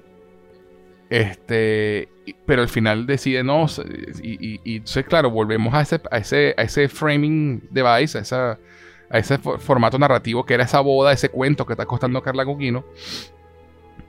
Eh, y, hay una escena muy bonita en la que Flora se queda, pues todos se van. Gracias, la historia estuvo chévere. Gracias, gracias por arruinarme el, mood de esta boda. Sí, gracias por, por deprimirme la noche antes de la boda. Quedó finísimo. sí, sí, sí. Y Flora obviamente se queda afectada, ¿no? Porque le dice que tiene mucho miedo de, de que muera su pareja, ¿no? Bueno, es que recordemos que, el personaje del cocinero en el previo, en el brindis previo dice, al final eh, tienes que convivir con el miedo de quién puede morir primero de los dos después de haber, ¿sabes? después de haber compartido una vida. Porque claro, él ya, lo que tú no sabes es que él ya ha pasado por eso, por el personaje de la ama de llaves, que ha sido el amor de su vida. Es que todo es muy gordo, ¿eh? Mike Flanagan. No, y, además que dicen que, que, lo, que lo importante es conseguir a alguien que haga que valga la pena ese dolor final. Sí, sí, Mike Flanagan. ¿no? Que a pesar de, saber que, va a morir primero, pero la vida que viviste con esa persona valió pues, la pena. Que valga la pena ese dolor. Valió la pena, ¿no? Eh, y, y, es lo mismo que ella le dice a Flora para calmarla, ¿no? Dice, mira, esto va a pasar, puede ser tú, puede ser el otro, pero ustedes se quieren, ustedes se aman y lo importante es eso, ¿no? Y, la, y digamos que la calma y después ves, ves la boda y además que es bonita esa parte también cuando ves a, a, todos ellos bailando y después niños y otra vez adultos. Me muero. Este, y al final regresas a esa última escena de la serie donde Jamie, Calaguguino como Jamie, pues prepara el baño y mira su reflejo en el agua y se sienta a dormir en una silla Esperando. con la puerta entreabierta con la esperanza de que el fantasma de Dani aparezca. Y aparece. Y aparece. Al final vemos esa mano sobre su hombro. Con el anillo. Con el anillo. Con el anillo. Y esa es la, imagen con la que nos deja el desgraciado de eh, Bueno, con eso y con una factura de agua bastante amplia, porque si esta señora desde que murió llega intentando llenar bañeras, ojo a la factura del agua. Sí, Eso es un mal silencioso del que no estamos hablando. Eh, sí, sí. Eso es malo para el planeta. Siempre hay un daño colateral. Pero bueno, en conclusión, realmente Blind Manor es otra fantástica serie, completa y tonalmente diferente a, Hill House. Y es lo que Pablo siempre nos decía en hablando de Midnight Mass y de sus películas, que el tipo es capaz de hacer cosas completamente distintas sin salirse de su género, ¿no? Sin salirse de... Y, eso no y eso lo que demuestra es talento puro. Y hablándote prácticamente de los mismos temas, porque aquí de nuevo se vuelve a hablar de la gestión del duelo. O sea, de lo que significa olvidar a una persona, la pérdida, el, diferentes tipos de relaciones de amor te las explica perfectamente. Eh, eh, por supuesto, los fantasmas barra traumas no gestionados crean fantasmas. Eh, es impresionante porque hemos hablado muy por encima de la propia historia de la de la ama de llaves, que cuando tú conoces ese capítulo sobre ella que, va saltando de recuerdo en el recuerdo, cuando te va generando una angustia, cuando vuelve otra vez a la entrevista con el cocinero, y en plan de, hemos estado aquí ya, ¿verdad? Sí, hemos estado aquí ya, diciendo, Dios mío, ya está perdiendo la cabeza, va a empezar a olvidarse de sí misma, te da tanta pena por ese personaje. Sí, da mucha pena, da mucha, mucha pena. No, es que si nos, si nos ponemos a explorar todo pues aquí estamos tres horas más. Sí, pero es que es maravilloso. Pero, maravillosamente triste. Es que de, verdad, de verdad que es hermosamente triste. Valga la, la, contradicción. y, ya, remato y no, no largo más.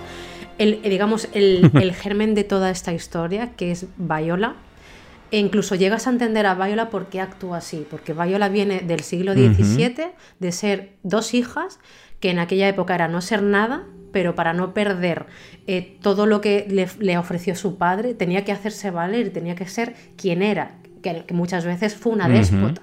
Pero tú entiendes a Vaya de o defiendo yo mi casa o nos comen. Aquí, aquí en Venezuela tenemos un personaje literario que se llama Doña Bárbara. que es básicamente eso, ¿no? Es básicamente ese tipo de personaje. La mujer dura que en, tiene más remedio, una época en la que la mujer, en que no le queda más remedio que ser dura para mantener lo que tiene y para defender lo suyo. ¿no? Eh, y es básicamente eso. Y, y, uno entiende, pues, por qué ella es como es y por qué no acepta no acepta que su cuerpo la traicione de esa forma, ¿no? y, no entiende la traición de su hermana tampoco, porque ella, ella y tampoco entiende a su hermana. Me encantó, por cierto, eh, que no viéramos los cuadros de ellas dos en primer plano hasta que te hablaran de la historia de ella, porque yo me pasé toda la serie de por qué no estoy viendo los dos cuadros, eso sí que lo noté, dije, me los están ocultando, me los efectivamente los tenían que ocultar porque eran ellas dos. Claro, claro. No, no, fantástico, fantástico. Una serie maravillosa. Ambas son series fantásticas, no tienen desperdicio. Hill House eh, para mí está un poquito por encima. está. Eh, y lo está, primero porque, como dijimos al principio, Flanagan dirige todos los episodios y la dirección de ese señor tiene una elegancia que... Uf. Eh, y ciertamente, como dice Paz, pues es mi lugar feliz de terror, ¿no? Es una serie, es una serie bastante triste, bastante terrorífica. Además que está llena de fantasmas escondidos por toda la serie. Es impresionante lo que hizo Flanagan con esta serie, de verdad. Eh, y Blind Manor es, esa historia de amor, ese romance gótico, pues, que, también es así como, como no para verla en San Valentín. Pero de verdad es una, es una belleza. Y luego, bueno, hizo Midnight Mass, que ya la discutimos en el episodio anterior, que a mí, me, para, para mí particularmente es mi favorita de las tres, pero porque me gustan ese tipo de historias, por, la forma en que lo manejan, y, y pero le gana Hill House por una nariz. por el episodio 6, por eso le gana José.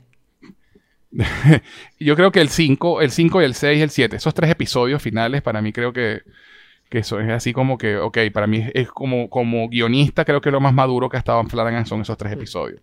De pronto los otros, los primeros episodios de Midnight Mass tienen un tema de ritmo que a mucha gente no le cuadra. Pero cierra, o sea, sticks the landing, o sea, de verdad que termina con mucha fuerza. Entonces, para mí eso hace que le gane un, le gane un poquitito. pero yo sé que para ti Hill House, yo sé que para ti Hill House es, es número uno. Este, ¿cuál, ¿Pondrías Blind Manor de segunda o Midnight Mass? Sí, sí, sí.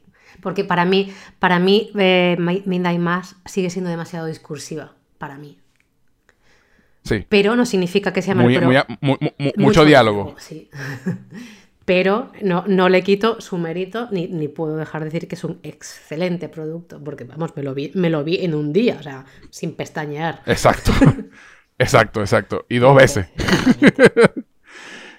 Bueno, qué buena conversa, Paz, de verdad. Siempre es un gusto hablar contigo, contigo con gente que sabe, con gente que, de verdad eh, puede, puede decir lo que piensa sin tapujos y, articuladamente, porque hay gente que de verdad no sabe cómo expresarse. bueno, al menos quiero decir a la gente, por favor, no abráis los grifos para nada. y este es mi mensaje. Salven, el, planeta. Soy la Greta Thunberg, ¿no? De este programa. Y esa es la moraleja. Bueno, paz. Eso, esa es la moraleja. Hay que salvar al planeta, no consuman tanta agua. Este, antes de irnos, Paz, ¿dónde podemos encontrarte en las redes sociales? En Twitter, eh, cuenta personal Paz-Quintero y en mi cuenta freak, Zapiram-RPG. Y a quien les habla pueden encontrarlo tanto en Twitter como en Instagram, como en arroba en Jose, arroba en Jose. Si nos estás escuchando por Anchor, Apple Podcasts, Spotify o cualquiera de las plataformas de audio, les recuerdo que también pueden encontrarnos en Evox, donde pueden descargar los episodios y escucharlos cuando quieran y adicionalmente pueden encontrarnos en YouTube como Cinefilia y otras hierbas. Si nos estás escuchando por YouTube, no olvides suscribirte, compartirlo por lo menos con dos amigos, dejar un comentario y un like, eso nos ayudará a crecer y encontrar más audiencia. También les informo a nuestros seguidores que Cinefilia y otras hierbas tiene un Patreon en el cual ofrecemos beneficios adicionales a quienes decidan apoyarnos económicamente. www.patreon.com barra cinefilia y otras hierbas. Dependiendo del nivel de mecenas que elijas, tendrás beneficios como participar en encuestas para determinar de qué tratará el próximo programa, acceso anticipado a episodios, participación en el programa de tu elección y otros más. Así que pasa por nuestro Patreon conviértete en un mecenas, no te arrepentirás. Adicionalmente, si quieren escribirnos para cualquier comentario, dejarnos un saludo o lo que prefieran, pueden hacerlo al correo cinefilia y otras hierbas. Nuestro próximo episodio, para los que estén pendientes, será el inicio de una trilogía de episodios en las que discutiremos una importante saga cinematográfica, una que toma lugar hace mucho, mucho tiempo en una galaxia muy, muy lejana ahí se las dejo. Así que no pueden perderse nuestro próximo episodio. Ahora sí, nos vamos. Paz, de nuevo un placer escucharte y comenzar contigo. De verdad, gracias por estar, de verdad. Gracias a ti por invitarme. Y ustedes, mis cinéfilos, no olviden comentar, compartir y suscribirse a nuestro podcast para que no se pierdan ni un solo episodio de Cinefilia y otras hierbas. Les habló José Enrique Guzmán. Hasta la próxima.